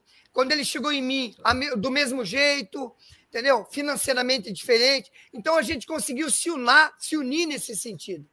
Entendeu como é que é? Dá para entender o que eu estou falando? Dá, lógico, perfeitamente. Isso aí você está falando da questão psicológica. Eu te pergunto na questão é, física, por exemplo, o Vitor, né? Ele é conhecido pela explosão dele. Você, como Isso. treinador ali, percebia Isso. esse diferencial. E o Anderson é um cara que, né, pela genialidade, pela assertividade dos golpes, é um cara que erra muito pouco, o Anderson, né? Isso, isso. Então, você vê, assim, ó, se a gente for falar de, de essa a diferença dos dois, a habilidade física motora é, do Vitor é acima da média. A habilidade, o talento que ele tem fisicamente é acima da média. Ok? Ao contrário do Anderson. O Anderson ele tem os limites dele. Ele é limitado perto do, do Vitor fisicamente. Só que aí que tá. Uma das coisas do Anderson que levou ele aonde ele, onde ele chegou é ele ouvir a gente, ele escutar. Ele confiar, ele ouvir, ele escutar. E a gente, graças a Deus, é, é, é com conhecimento e também com habilidade, a gente mostrou para ele um, uma forma, um formato aonde é muito mais fácil você ganhar do adversário, ao invés de você ter, sabe? É aquela coisa que a gente fala. Eu prefiro lutar com um cara que dá dois chutes do que um cara que dá mil chutes. Entendi. Eu... Você, essa entrevista que eu fiz contigo lá atrás, né? Quando você chega para treinar o Anderson contra o Vitor, é, você já dizia ali que era dividido, mas você já começava a dar, se não me engano, a 60 40 e ainda falou: se ele treinar comigo é 70 30 na época, né? Acabou que ele não treinou contigo, né? Mas ele conseguiu definir de uma maneira ali realmente histórica, né? Nunca tinha sido usada uma ponteira frontal para definir uma luta. Ele percebeu essa falha na guarda do Vitor, né? Que o Vitor abria aquele flanco e deu a certeira, né? É, com certeza. Você vê que é, uma, uma, é, isso é uma das características do Muay Thai, mas hoje, quando a gente fala em MMA, a mistura de artes marciais, a gente hoje a gente vê muito a habilidade do lutador do atleta. Tem muito atleta hoje de chão, de jiu-jitsu, que ele tem muito mais no decorrer, a gente percebe que ele tem muita mais habilidade em pé, mas ele treina muito mais tempo jiu-jitsu em primeira primeira mão. Ele começou com jiu-jitsu, mas depois que ele começa a treinar em pé, a gente percebe que ele tem muito mais habilidade em pé. Ok? Entendi. E assim, e assim ao contrário também. Então, por exemplo, assim, esse lance da luta dos dois, do Vitor Belfort e do, e, do, e do Anderson, cara, a hora que o Anderson deu aquele ponto, e eu cantei a pedra, eu cantei a pedra antes. Ele vai bater e não vai errar. E foi o que aconteceu. Agora eu te pergunto hoje, Diógenes, dentre os lutadores do MMA atual, não sei se você está tendo a oportunidade de acompanhar tudo, mas dentro do que você vê aí ultimamente, quem é o striker que mais te impressiona hoje no MMA? Olha, pode ser até uma coincidência ou por uma facilidade de falar a luta do, do, do Charles, né? Agora, a última luta dele. Realmente é impressionante porque a calma é, e não é só a calma em si, a nível emocional, a forma de lutar, o formato de lutar, que é o que a gente fala, né, do Muay Thai, a postura, o equilíbrio, o balanço. esperar, entendeu? É, você não precisa ter pressa. Eu sempre falei isso para todo mundo que eu vou treinar. Todo mundo quer entrar numa luta com 12 mil giro e não precisa. Aí, quando tá no terceiro round, tá no mil giro, morto. Foi, bom, por que você não lutou assim no primeiro? Então é falta de preparo, não somente físico, mas emocional. E uma coisa atrapalha a outra. E hoje, o, o Charles do Bronx, ele está hoje, ao meu ver, no momento da atualidade, não só porque está com síndrome, mas acima da média, tanto em cima como embaixo. Eu te pergunto, Diógenes, você, eu percebo que você faz muita analogia, né? Você como uma autoridade no adestramento de cães, né? É, você fala muito do predador, da questão psicológica, né? De que maneira é, essa parte de adestramento te ajuda como treinador e vice-versa? Pô, em todas as maneiras. A, a luta me ensinou muito para adestramento. É, eu sempre falo, né, para os treinadores de cães, eu peguei muito cão difícil para treinar. Difícil no sentido seguinte: sem drive, sem, sem disposição. É diferente do lutador. Tem lutador que vai treinar, ele quer ser lutador, ele não tem disposição mas ele quer o dinheiro. E isso atrapalha o lutador hoje, quando ele já está na ascensão da carreira dele. Mas, enfim. E o cachorro, nós precisamos do drive dele, nós precisamos acentuar os drives, que é a predisposição. E aonde a gente busca isso? No predador. Os cães são predadores. Um homem, um homem, um homem, um policial, para ele exercer uma função, uma função na rua, ele tem que ter a mentalidade de predador. Hoje, o que, é que nós estamos vivendo no mundo? Nós estamos vivendo rodeado de presas, unidas, querendo matar a gente, querendo combater com a gente. Então, o que, é que acontece? Hoje, eu só entro e sempre entrei para treinar um lutador com a mentalidade de predador. E é o que eu faço com os cães hoje já senti diferença. Agora, não é fácil você segurar quando você desenvolve isso na cabeça de um cão. E quando você desenvolve isso na cabeça de um ser humano inteligente que te escuta, eu vou te falar, fica difícil. Na maioria das vezes, esses vários lutadores e atletas de MMA e também de Muay Thai, ele acaba vencendo a luta por si só, mas ele não consegue se manter, porque falta um predador do lado dele. Eu falo assim para todo mundo, e eu estou falando isso agora para vocês. Ninguém vai num zoológico ver e buscar o, o, o, a, o cercado, ver, a, ver o, o Flamingo. Eu não vou no zoológico ver Flamingo de perninha fina, comprida, com a canelinha, mãozinha dentro d'água e cor de rosa. Eu quero ver o leão. Não é verdade? É verdade. Mas veja uma coisa: quando você vai no zoológico, você não vai ver flamingo, você quer ver leão. Você quer escutar o leão rugindo. E é assim na nossa vida. Tanto no trabalho com cães, quanto no trabalho de lutador de MMA e na nossa vida como empresário, enfim. Nós temos que ter mentalidade de predador. Agora, é mais difícil treinar atletas de MMA ou adestrar cães? É mais difícil treinar atleta de MMA e de Muay Thai. Você acha que o dinheiro é, uma, é, um, é um fator que entra ali como complicador nesse sentido? Totalmente. Totalmente. A partir do momento que você. Mas com os cães também acontece isso. Só que você manipula através da associação e privação. Com o lutador você não consegue fazer, porque ele, o meio de comunicação é muito maior do que a comunicação que eu tenho com o cão. A comunicação que eu tenho com o cão é restrita. Com o ser humano, ela não. Não. Entendeu? Ela é muito maior a comunicação. E isso dificulta o processo. Ele bate de frente comigo, acabou. É muito mais fácil para ele ser agradado. Porque também eu concordo com ele. É difícil para o atleta se manter no nível com a mentalidade de predador. É muito difícil. É muito estressante.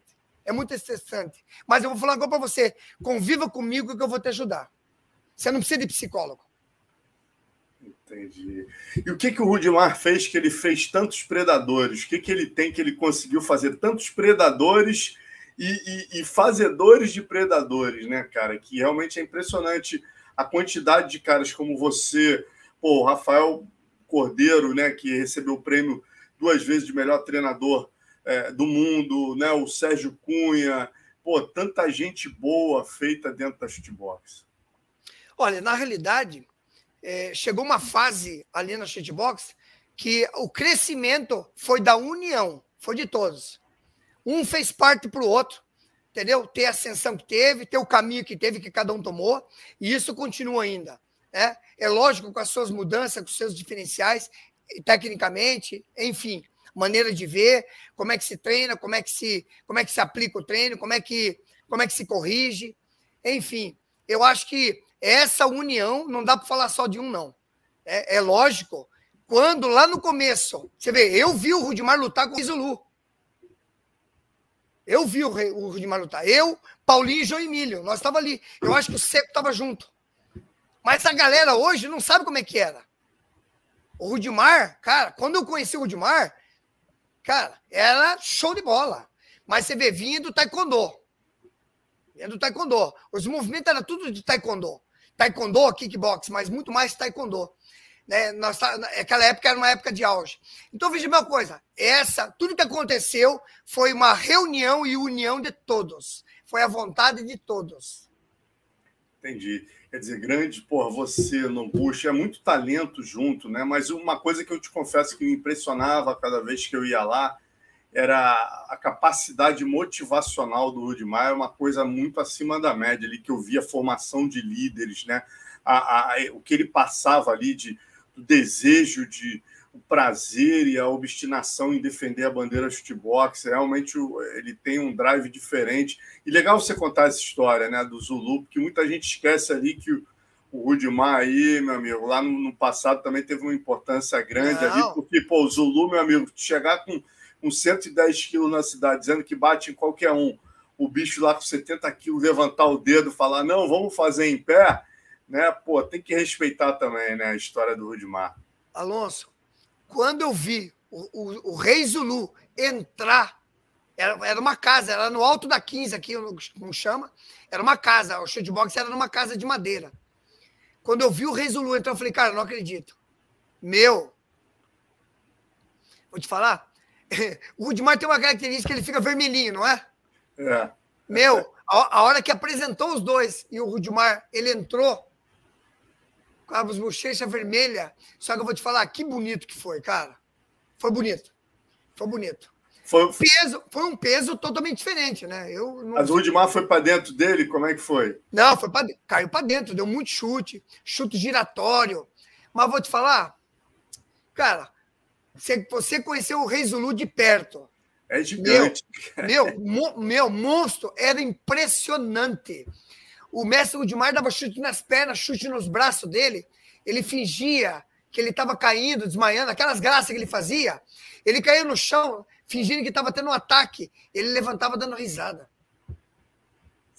E isso ali falou, tinha ah. público, ah, não? Como é que foi isso? Foi fechado? Não, ou... tinha, não tinha 30 pessoas.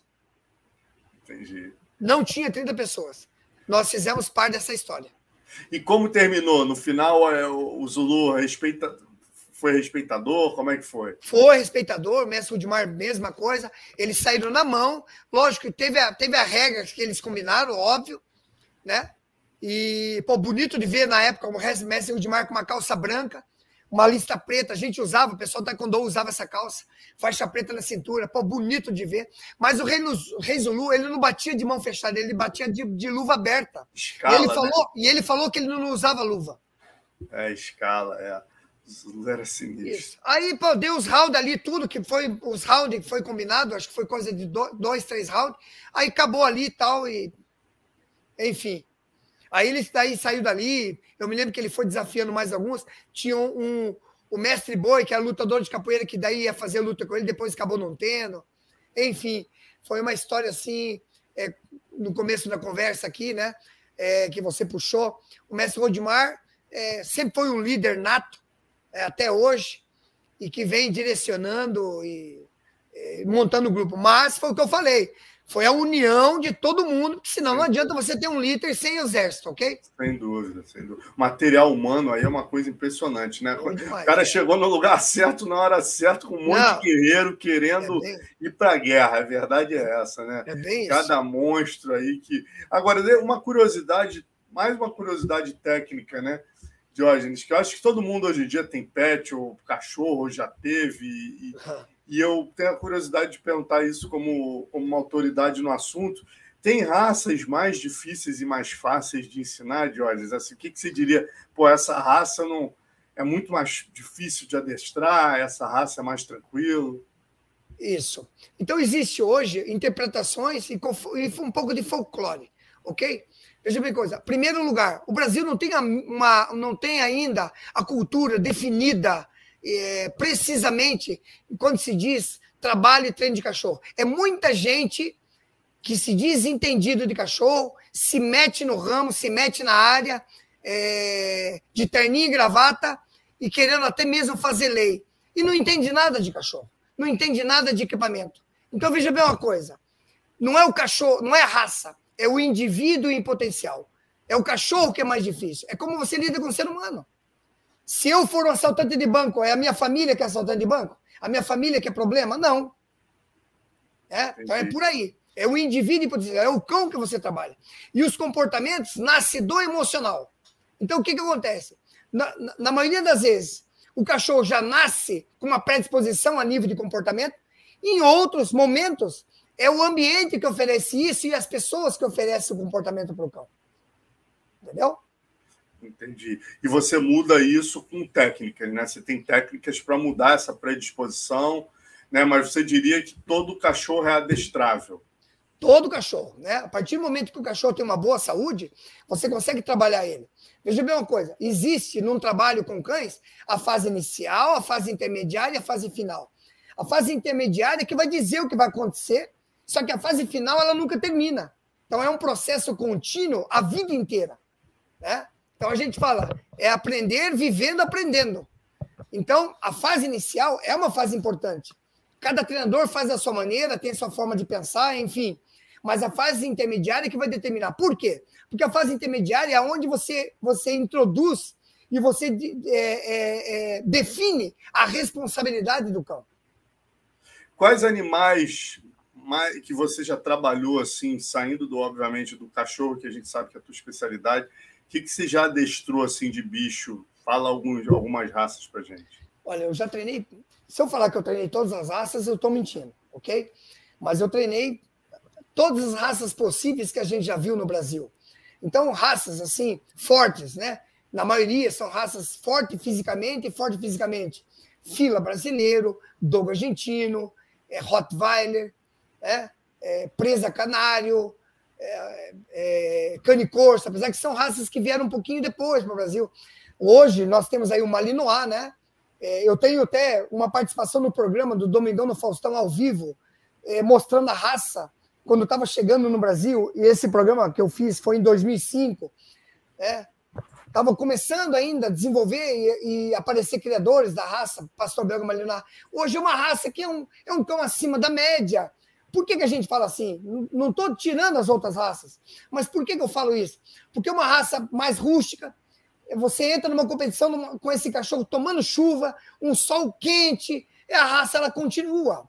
É, você consegue, você consegue é, prosseguir, você consegue ter é, progressões ela aguenta isso, né? Porque você. Eu me referi até, Diógenes, no caso de fora de cachorro mesmo. Você já adestrou cavalo, já adestrou felino, é, é, outros animais também, não? Alonso, eu precisava tomar um, um copo d'água. Tem problema, irmão. Desculpa, por favor. Desculpa, Pelo amor de Deus, né? Tá desidratado aí uma hora e meia falando. Pergunta de novo para nós, irmão. Não, então é, outras, outros animais, né, fora da raça canina, você já adestrou felinos, é, cavalos, assim, é, eu, mais difícil, fiz, menos difícil? Eu, eu, eu, fiz dois cursos de, de trabalhar com cavalos, fiz dois cursos, né, curiosidade e tal, inclusive foi com um amigo nosso, um irmão, é, o CT Mauro Leite, né, quem quiser conhecer, CT Mauro Leite, aqui em São Luís do Purunã, mas eu, eu tenho uma coisa dentro de mim também, que eu fiz, aprendi, mas é uma coisa que não acaba. É, muito obrigado. É, trabalhar com aves de rapina. Ah, eu vi uma foto no seu Instagram. Pois, eu vou te falar, maravilhoso. Maravilhoso. Os bichos são bem, bem. É, impressionante, vocês botam um negócio no olho ali, o bicho não enxerga, mas ele não morde, né, rapaz? Então, você vê, essa é a necessidade também que a gente chama da privação e saciação. Primeiro que são, são animais, você vê, predadores, são animais carnívoros. Já houve vários casos de você estar tá com um, um cisto de pão, por exemplo, você comeu um, um sanduíche, né, tomou café da manhã e você vai mexer no animal. Quando você tira o capuz dele, ele com certeza ele pode vir no seu rosto. E já houve casos assim gravíssimos do, do bicho grudar no seu rosto e, entendeu? Então você você tira o capuz. Esse esse estado de sensação e privação é, traz a motivação do quê? Quando você tira o, o capuz dele, é o momento que você vai treinar ele, saciando ele na alimentação com carne. Quando ele começa, ele começa a olhar para você diferente. Ele olha para você como se você fosse, cara, se você é mãe dele. Quando você posta, bota o capuz, além de você acalmar ele, é aquele momento que você, é, como eles mesmo, como predadores, ele, quando começa a escurecer, eles vão para o ponto mais alto e se invernam se acalmam. E é o que a gente faz também através do capuz. Pô, que interessante, cara. É, muita coisa, muita coisa. Muita coisa. Mas vamos seguir aqui na luta. Você também deu uma Boa. informação legal sobre a Black Zillions. Você teve participação até no, no, no nome. Conta essa pra gente. Tem uma foto aqui que eu vou pedir pro Léo jogar, que é você com o Rachad, com o pessoal todo Nossa, lá. Meu, olha aí, só monstro, pare. É... Meu. Aí, obrigado, Léo. Nossa, olha lá quem está lá, olha aqui, meu amigo. Tyrone Spong, Rachad Evans. Gesias. Tá. Olha o Babu aqui embaixo. Tá, eu, não, eu, não, ia deixar de falar dele aí, tá aí para todo mundo ver. O Babu. Desculpa, Alonso. Por favor, pode falar. Desculpa aí. Bom, vocês estão vendo aí, meu, só fera. Eu vou falar para você, era difícil de ensinar, era difícil de ensinar essas feras, mas a gente com certeza pode ajudar muito, juntamente com essa fera aí, o Babu, entendeu? Que também já treinou muitos nomes. Eu aprendi, tenho aprendido muito com ele na parte de chão. E, cara, enfim, olha só o naipe desses caras. Era um treino de manhã e depois era um treino à noite. Não era fácil treinar, ainda mais eu que gosto de botar luva e ser na mão também. Nós tivemos aí nessa fase, eu fiquei três meses com eles aí. Três meses. Levando, trazendo, levando. Aí, ele aí. Aí, Sérgio Babu Gasparelli com a gente, não, parceiro, amigo e irmão. Aprendi muito não, com você, Jorge. Grande Babu, estava com ele lá na graduação do Uva agora. Esse conhece é. muito de chão também, um, né? Um chão, um chão para MMA totalmente diferenciado. Eu sou sério falar que eu não vi ainda outro trabalhar um chão como o Babu faz. É, é sinistro, top, top dos top. E, e, a, e, o nome Black Zillions, como é que surgiu? Então, saiu da brincadeira, porque a gente ficava muito junto, eu, o Babu e o Rachad, eu, o Babu, o Rachad e tal. E aquela brincadeira, o Rachad sempre cantando e tal, de repente saiu, né, é, é, Black Zillion. E a gente começou a falar Black Zillion, Black Zillion, e surgiu o nome, ficou muito legal. Foi aí que surgiu o nome Black Zillion. Pô, rapaz, que história, hein? Que história Você viu? Iron Spawn, hoje está no box, né? Eu vou te falar, meu, era muito difícil fazer, era muito difícil. Eu gosto de, de participar do treino, boto luva e faço junto. E, cara, não, não era fácil não fazer um clinch, clinchar. A hora que ele começou a pegar o macete do clinch, mas enfim, cara, foi, foi muito bom. Eu agradeço muito a Deus e essas, essa equipe toda, esses, esses lutadores, esses predadores que nos deram essa oportunidade. Hoje em Curitiba você tem algum trabalho com luta? Você está mais focado mesmo na parte de, adestra... de adestramento? Olha, você sabe que eu sempre fui. Quem me conhece bem, eu sempre fui um cara sossegado. Eu sempre fiquei um pouco longe, na lateral dos holofotes. Eu, o que eu gosto de fazer é o seguinte, e eu tenho essa dificuldade comigo dentro de mim. Eu podia estar com um time nervoso na minha mão, forte. Só que é o seguinte, eu sou o tipo do cara que eu espanto. Essa é a realidade. Eu não viso dinheiro. Eu sempre fui um cara difícil. Eu não ganhei dinheiro por causa disso. É, o amor é para outra, é diferenciado, é, é, é um outro lado. O meu negócio é o seguinte: fazer o cara virar um predador, fazer o cara bater colocado, dar visão pro cara. É entrar lutar no que eu falei, entrar a lutar no, do, no mil giro. Deixa o adversário lutar no 12 mil giro. Deixa o adversário fazer força. Então o que, que acontece? O que eu tenho feito? Eu tenho dado atenção para o lutador quando me procura. Jorge, me dá um toque. Eu vou aí, você tem um tempo para mim? O que, que você precisa? Pá, pá, pá, pá. Eu, a gente faz isso aí. Fazer uns personal. Esse ano aí, graças a Deus, eu estou vivo. Eu quero dar uma dedicada naquele lutador que quer procurar a gente, que quer diferenciar o trabalho dele, quer saber da gente, não precisa acompanhar o lutador, não precisa acompanhar. Ele quer saber o que, que dá para fazer para melhorar o trabalho, o treinamento dele, para ele vencer luta. Né? O que mais? E eu quero fazer bastante personal. Então, aqui de Curitiba, quem me procurar, a gente pode fazer sem sair da sua casa um personal de Muay Thai e levar para um MMA, uma defesa pessoal, enfim. É isso aí. E, mestre, aquela. Tem que tocar nesse assunto, obviamente, né? Aquela história que você teve um problema com o aluno, isso tem a ver com isso, com essa coisa de você ser um cara apaixonado e, e quer dizer, e, e, querer a fidelidade do atleta, você trata o atleta como um filho, você vê ele saindo da tua equipe é, você fica chateado com isso, e talvez seja um dos motivos de você estar, tá, entre aspas, desgostoso de estar tá ensinando para a turma? Bom, é, veja bem uma coisa, isso aí que você falou realmente existe no coração de todo treinador, de todo professor, de todo mestre. Isso existe, né? Mas existe também o diferencial. Eu sempre tratei, lógico, bom, o pessoal me conhece. O pessoal me conhece. É muito fácil falar de longe, criticar de longe, dar pedrada, aquela coisa toda. Então, o que acontece? Eu sempre tratei o atleta lutador. Só que eu quero, eu quero o que eu quero para ele, na maioria das vezes ele não quer. É assim que funciona. O que eu quero para ele e o que eu quero dar para ele, aonde eu quero que ele vá e aonde eu quero levar ele, na maioria das vezes eles não querem. E os jovens de hoje, os jovens de hoje estão mudados. É o que a gente fala na mídia, a gente vê, né? É o mimimi os atletas, os alunos hoje, eles querem ser agradados. Eu, eu, quando eu mando um atleta, eu vou dar um exemplo, porque isso aí eu não peço mais para atleta, fazer polichinelo, isso aí tá fora. Isso aí há anos a gente parou de fazer isso aí. Não existe mais. Mas eu vou dar um exemplo.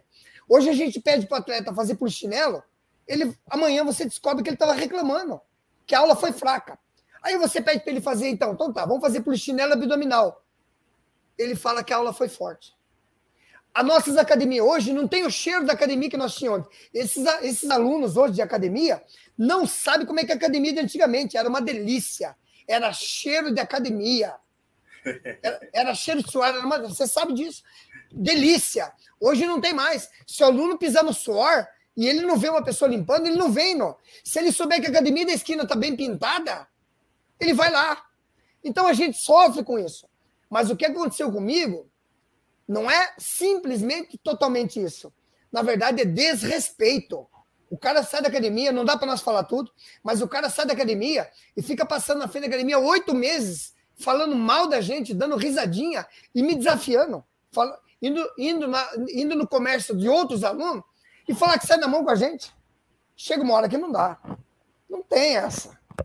Tá treinando, e, e para você ver, os dois atletas que saíram, porque não foi só por causa de um, dois atletas fabulosos que eu estava montando, eu estava criando dois predador. Hoje eles estariam fora do Brasil, eles estariam fora do Brasil, lutando fora do Brasil e ganhando dinheiro. O cavalo branco só passa uma vez. Eles foram para outra academia, acabou os atletas. Então, enfim, né? É um conjunto de situação, né? É, um, é, um, é muitas interpretações eu acho que a gente não está certo totalmente, é óbvio, mas eu vou falar, eu volto a repetir uma coisa que eu falei no começo. Ninguém vai no zoológico ver flamingo cor-de-rosa. Todo mundo vai para o zoológico ver lutador. Então hoje é muito fácil o nego chegar e falar: ah, tá falando muito. Ah, não, hoje mudou, os tempos mudaram. Pare. Predador é predador. Se você não viver com predador, a tua filha vai sofrer. É assim que eu penso. Você mudaria alguma coisa na tua atitude hoje do que aconteceu aquele dia?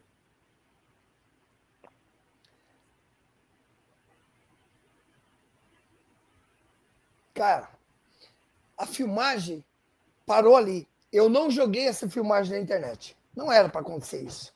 Nós tínhamos que resolver ali. Foi filmado porque com certeza ele ia falar que mais pessoas chegou nele. E eu falei para ele, já tinha falado para ele, já tinha falado da lei. E ele falou que saía na mão comigo. Cara, o cara, eu só cuidei do cara. Eu dava dinheiro pro cara, eu cuidei. Eu tava tentando cuidar da vida dele. É um menino que não teve pai praticamente como eu não tive. Eu tava sendo pai dele de outro menino. Entendi. Virar as costas, cuspiram no prato que comeu. Ah, para. Entendi. Meu. Agora, Diógenes, falando de outro momento difícil aí, né, que você acabou de sair, é, é pô, cara, eu te acompanhando aí nas mídias sociais, te sigo, né? Você foi daqueles que realmente nasceu de novo ali na Covid, né? Você, pô, o que, que conta para a galera o que, que você passou, né? Você realmente está voltando aí há um mês atrás você não estava tão bem assim. Conta para o pessoal aí o que, que você passou. Cara, emocionante. Imagino, cara, tudo que tu passou aí. É... Quem, quem foram me... mais de um mês que você passou, né, Jorge? É muito mais. Foi, foi praticamente mais de 90 dias. Uhum. Eu passei pelo deserto. Eu estou aqui falando com vocês hoje por um milagre de Deus. Eu, eu agradeço infinitamente. Eu não tenho como falar nome de vocês aqui, porque vai faltar nome.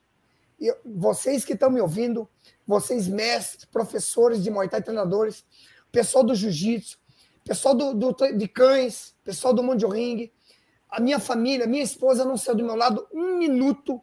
Ela ficou mais de 15 dias sem se alimentar, sem tomar banho. Minha saturação caindo para 30, 36, que é.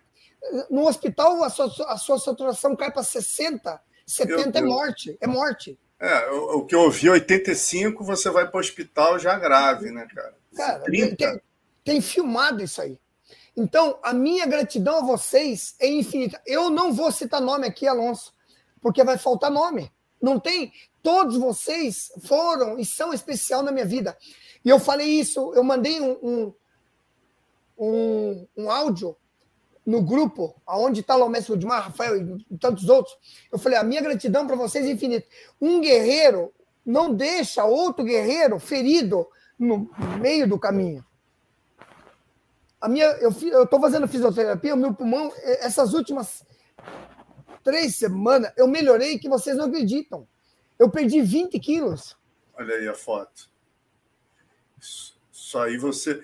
Você chegou a ser entubado, Diógenes, ou você ficou não. com oxigênio? Uhum. É, algumas pessoas. Eu não sabia que estava rolando na internet. Né? A internet começou através do pastor Otair, entendeu? É, tava rolando, eu não sabia quando era dia, quando era noite, né? Então, o que que acontece? Eu não, a, quando eu vim da médica, eu soube que eu estava com Covid. Resumindo, a gente foi fazer uma consulta médica, porque minha esposa sabia que se eu fosse para o hospital, eu não ia mais voltar para casa. Uhum. Eu vim do médico já de oxigênio no carro e ali eu já não andava. Ela falou: ele vai ter que ir para uma farmácia e tomar cinco injeções. Só tinha essa injeção numa farmácia em Curitiba inteiro. Por coincidência de Deus, era no meu, no meu bairro. Cara. A minha esposa falou: cara, eu não acredito. E a gente não tinha dinheiro para tomar essas cinco injeções. Eu não tinha dinheiro. O que, Aí, que acontece? Galera... Eu, tomei, eu tomei essa injeção, fui para casa. Minha esposa falou: se ele for para o hospital, ele vai morrer. Nós vamos dar um jeito de cuidar em casa. E aconteceu isso na minha vida. A gente. Pode acontecer na vida de qualquer um. E eu não esperava que acontecesse comigo. E eu, e eu agradeço infinitamente vocês, filhos de vocês, os pais de vocês, a família de vocês, a esposa de vocês. Eu não quero acontecer isso com ninguém e pode contar comigo, que é a mesma coisa. Se não fosse vocês, sabe, não ia ser do jeito que está sendo hoje. Enfim, o primeiro dia que é, a minha esposa, eu pedi muito para mim tomar um banho, eu comecei a falar muito pouco. Né? É, usei fralda, é, eu não podia me mexer, minha situação caía, o oxigênio, o normal de 2 litros por minuto, ia para 16 litros. É, enfim, quando eu pude tomar banho, quando eu vi minhas pernas, foi muito ruim para minha cabeça, sabe? Eu não sabia no estado que eu estava. Não... Fui voltando devagarinho. Você ficou quanto tempo fora, é, é apagado? É... é assim, meio. Eu, aconteceu muita coisa espiritual comigo, sabe, no quarto onde eu fiquei. Espiritual mesmo. O inimigo queria de todo jeito me levar embora. Eu, eu, eu me vi do outro lado, voltei várias vezes, assim, sabe? Teve um dia. Teve um dia que eu consegui, eu falei para minha esposa, me dá o celular. Ela, para quê? Ela, eu vou digitar devagarinho aqui, eu quero ver uma coisa. E eu peguei um vídeo do Lázaro, ele cantando a música. O Lázaro, inclusive, ele faleceu do, faleceu do Covid. E eu mandei para algumas pessoas. Eu estava sentindo dentro de mim que eu não estava aguentando, eu estava muito fraco. O teu corpo não respira mais, você não tem mais oxigênio. Eu tive uma crise um dia, Alonso. Veja bem, escuta bem. Eu tive uma crise um dia que as enfermeiras que vinham ali falaram depois eu não sei o nome agora, é um pânico que a gente tem. Eu pedi para. Eu não queria fazer necessidade na fralda, eu pedi para sentar. Mas insisti, insisti muito. Eles, está bom. Aí eles me colocaram, só que eu senti muito frio. Aí eu comecei a tossir. Quando eu comecei a tossir, não tinha mais respiração. Eu tossia. Quando eu puxava ar, colou meu pulmão. Cara, tinha alguém, na, o Charles do Bronx estava nas minhas costas me dando mata-leão e eu não tinha mais defesa. Aí o que, que acontece? Naquele momento eu entrei em pânico. Eles falam que é um lance do pânico que dá nos pacientes. A maioria dos pacientes morrem por causa disso. E tem que fazer massagem cardíaca. Eles ficaram nervosos comigo, meu filho, eu tenho um filho adotivo, né? E a minha esposa. Eles ficaram apavorados, ela largando oxigênio, mas eu via que não dava. Ali eu ia, eu ia acabar eu fiz assim para eles e, e, pensei numa coisa: vou imaginar que eu estou tomando um mata-leão, porque daí eu vou ter só um, eu sou, eu vou ter só um, um buraquinho para respirar e eu vou tentar respirar naquele buraquinho até eu conseguir vir. Eu não vou ficar nervoso aqui. Eu já estava em pânico já. Aí eu fui, aí eu fui voltando devagarinho assim. Meu, quando eu consegui respirar mais ou menos, né? Não estava mais naquele pânico. Meu, foi muito ruim. Ali foi, cara. Foi, foi, eu passei pelo deserto. Todos nós ali juntos passamos pelo deserto. A minha família, ninguém podia entrar no, no quarto. Só um amigo meu, Osmair, da polícia, que disse que empurrou a Val. E ele veio até o quarto, assim, sabe? Cara, foi muito difícil para todo mundo. Foi difícil. Cara. Eu recebi mensagens de pessoas do mundo inteiro, orações. Eu só tenho a agradecer a vocês, sabe? Que maneiro, cara. Agora, é, você, essa época você já não tinha tomado vacina, já tinha? Ou, como é que não. era o momento não, ali? Era bem o início da pandemia bem, isso. Né? Bem, bem, bem no auge da pandemia. Eu descobri que a pandemia, que o, que o Covid, ele precisa do testosterona alto ou da tua imunidade baixa. Eu estava com testosterona alto e com a imunidade muito baixa. O atleta ele vive com a imunidade baixa, o atleta. Uhum. E essa médica que cuidou de mim, que foi linha de frente, ela falou que ela estava cuidando de muitos atletas com, imuni... com, com Covid. Atletas profissionais, de luta e de fisiculturista, inclusive. Uhum, entendi. É. Bom, a doença é maligna, não tem o mais forte. Você chegou a tomar vacina depois ou, não? Não. Não. Não vou tomar. Não vai tomar. Não. Tranquilo. É minha, é a minha opção. É, é, Meu estudo, me, meus estudos.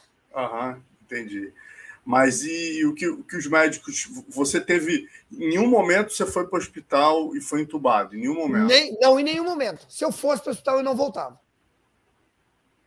Entendi. É. Eu, tomei, eu tomei mais de 80 injeções. Eu fiquei com as minhas nádegas inflamadas há muito tempo. É, eu tomei bastante corticoide, né? É, foi por isso que eu estou aqui. Uhum. Entendeu? É, isso aí, mexe. Eu, eu, eu, tive, eu tive uma. Desculpa, Alonso. Nada. Eu, eu, tive, eu tive assim, um, eu, sabe, foi um carinho muito grande. De, não posso citar nomes, os senhores vão me desculpar, porque senão vai, vai faltar nome.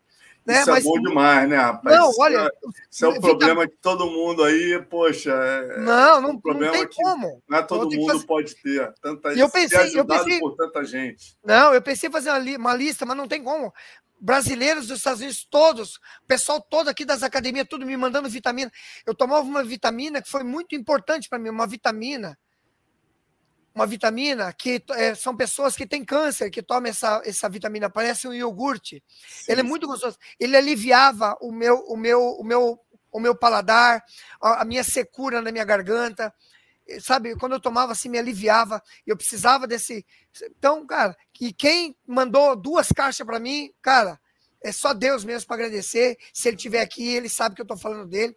Mas, enfim, cada um fez alguma coisa para mim que foi grandioso na minha vida. Maravilha. Pô, bom ver você de volta aqui. Melhor ainda ter a oportunidade de ter uma hora e cinquenta aí de resenha com você, contando essa história inteira. Alonso, né, nas artes marciais, essa história de superação, que é um exemplo para muita gente, com certeza. Eu, eu já estou treinando Muay Thai, estou conseguindo bater para outro, estou segurando bem. Estou mais chato lá, Alonso, estou mais chato. Estou mais chato, mas um chato pro bem porque o cara que vem para mim, vou, o que eu vou cobrar é para melhorar. Bicho, eu pego uma turma para treinar jab, é só jab. Tem que virar foguete. E assim nós vamos juntando as peças. Então é o seguinte, eu vou te falar uma coisa para você. Hoje o que eu tenho realmente na vida é o seguinte: como a família é importante, como, como uma esposa de valor tem valor, não é verdade? Como é bom você estar tá de volta, você poder dar um abraço no filho, falar com os amigos. Então, vou te falar, Ei, a nossa vida é muito valiosa, sabe? É, a, a, o, que, o que a gente já viu na Bíblia e o que a gente vê na Bíblia, ela tá, ela tá se cumprindo. Eu acho que a gente tem que se unir mais. Eu acho que a gente tem que dar valor para as coisas que a gente não dava. Eu acho que é, dá para aproveitar mais. Enfim, vamos fazer o que tem que acontecer com a mentalidade de predador, porque as presas estão se unindo para nos derrotar. Bora. Porra, é isso, mestre. Porra, muito legal o papo. Agradecer a tua participação aqui. Uma hora e 53 que a gente nem sentiu o tempo passar. Pô. E, pô, muita história que você tem para contar aí, ainda mais esse final aí emocionante. Obrigado pela tua participação mais uma vez, Jorge. Poxa, Alonso, Sawaricá, eu que agradeço todo o pessoal do Muay Thai, todas pessoas, essas pessoas amigas, eu tenho, eu tenho pessoal que são meus amigos de, de, andar de moto, pessoal que gosta de moto, né? Fora de cachorro, fora de luta. Eu tenho meu pessoal de cachorro, os cachorreiros. Tem aqueles que não gostam de mim. Tem muita gente que não gosta de mim. Eu nunca fiz nada, nunca, nunca falei com o cara, nunca tirei dinheiro do cara, o cara não gosta de mim. Cachorreiro. Porra, nunca fiz nada pro cara. Não é verdade? Então é o seguinte, enfim, talvez da luta também, mas enfim, a gente está mais para ajudar do que para atrapalhar. Nós temos uma experiência de vida que a gente quer passar para vocês. Eu acho que dá para agregar no trabalho de você com cachorro e no trabalho de você como lutador. Eu não quero tirar o teu treinador, treinador, eu não quero tirar você. Eu acho que se a gente agrega uma coisa a mais com a experiência que nós temos, com a mentalidade que nós temos, eu acho que quem ganha é o lutador. E nós temos que fazer isso para o lutador. É, não é? E, obviamente, para o evento. Então, o que, que acontece? Hoje, Alonso, me permite, hoje eu tenho, eu tenho ministrado mentorias de treinamento para cães, para treinadores profissionais, também para donos de cães, né? E também vou começar com mentorias para lutadores, atletas de luta, com mentorias, né? Não vou atrapalhar o seu professor na academia, eu não vou atrapalhar, eu vou agregar. Eu vou dar algo a mais. Entendeu? E a gente está aí, personal, academia, seminário de cachorro de luta, bora, nós estamos aí. Deixe seu contato aí para quem tiver interesse no Instagram. No Instagram, bota Diógenes Açarrida, vai aparecer. Isso. Vai aparecer. É, o meu telefone é 041 99668 6437. Só me chamar no WhatsApp, gente. Cara, eu vou te falar, o meu coração é grande. Eu nunca tomei, nunca vou tomar nada de ninguém, não gosto, não atravesso. O que eu quero é o seguinte: é falar para você, para você vencer. É só isso. É isso. Pô, maravilha. Mais uma vez, obrigado, Diógenes. Boa Bom noite, dia. galera. Eu que agradeço. Obrigado por terem ficado com a gente até esse horário, mas tenho certeza que vocês gostaram aí. Saúde Crap, valeu. Saúde Crap. Valeu, galera. Um Show, Alonso. Obrigado, viu, Alonso? Valeu. Abração. Um abraço para todos vocês aí, já era, é nóis. Aí, boa noite, galera. Até segunda, papo de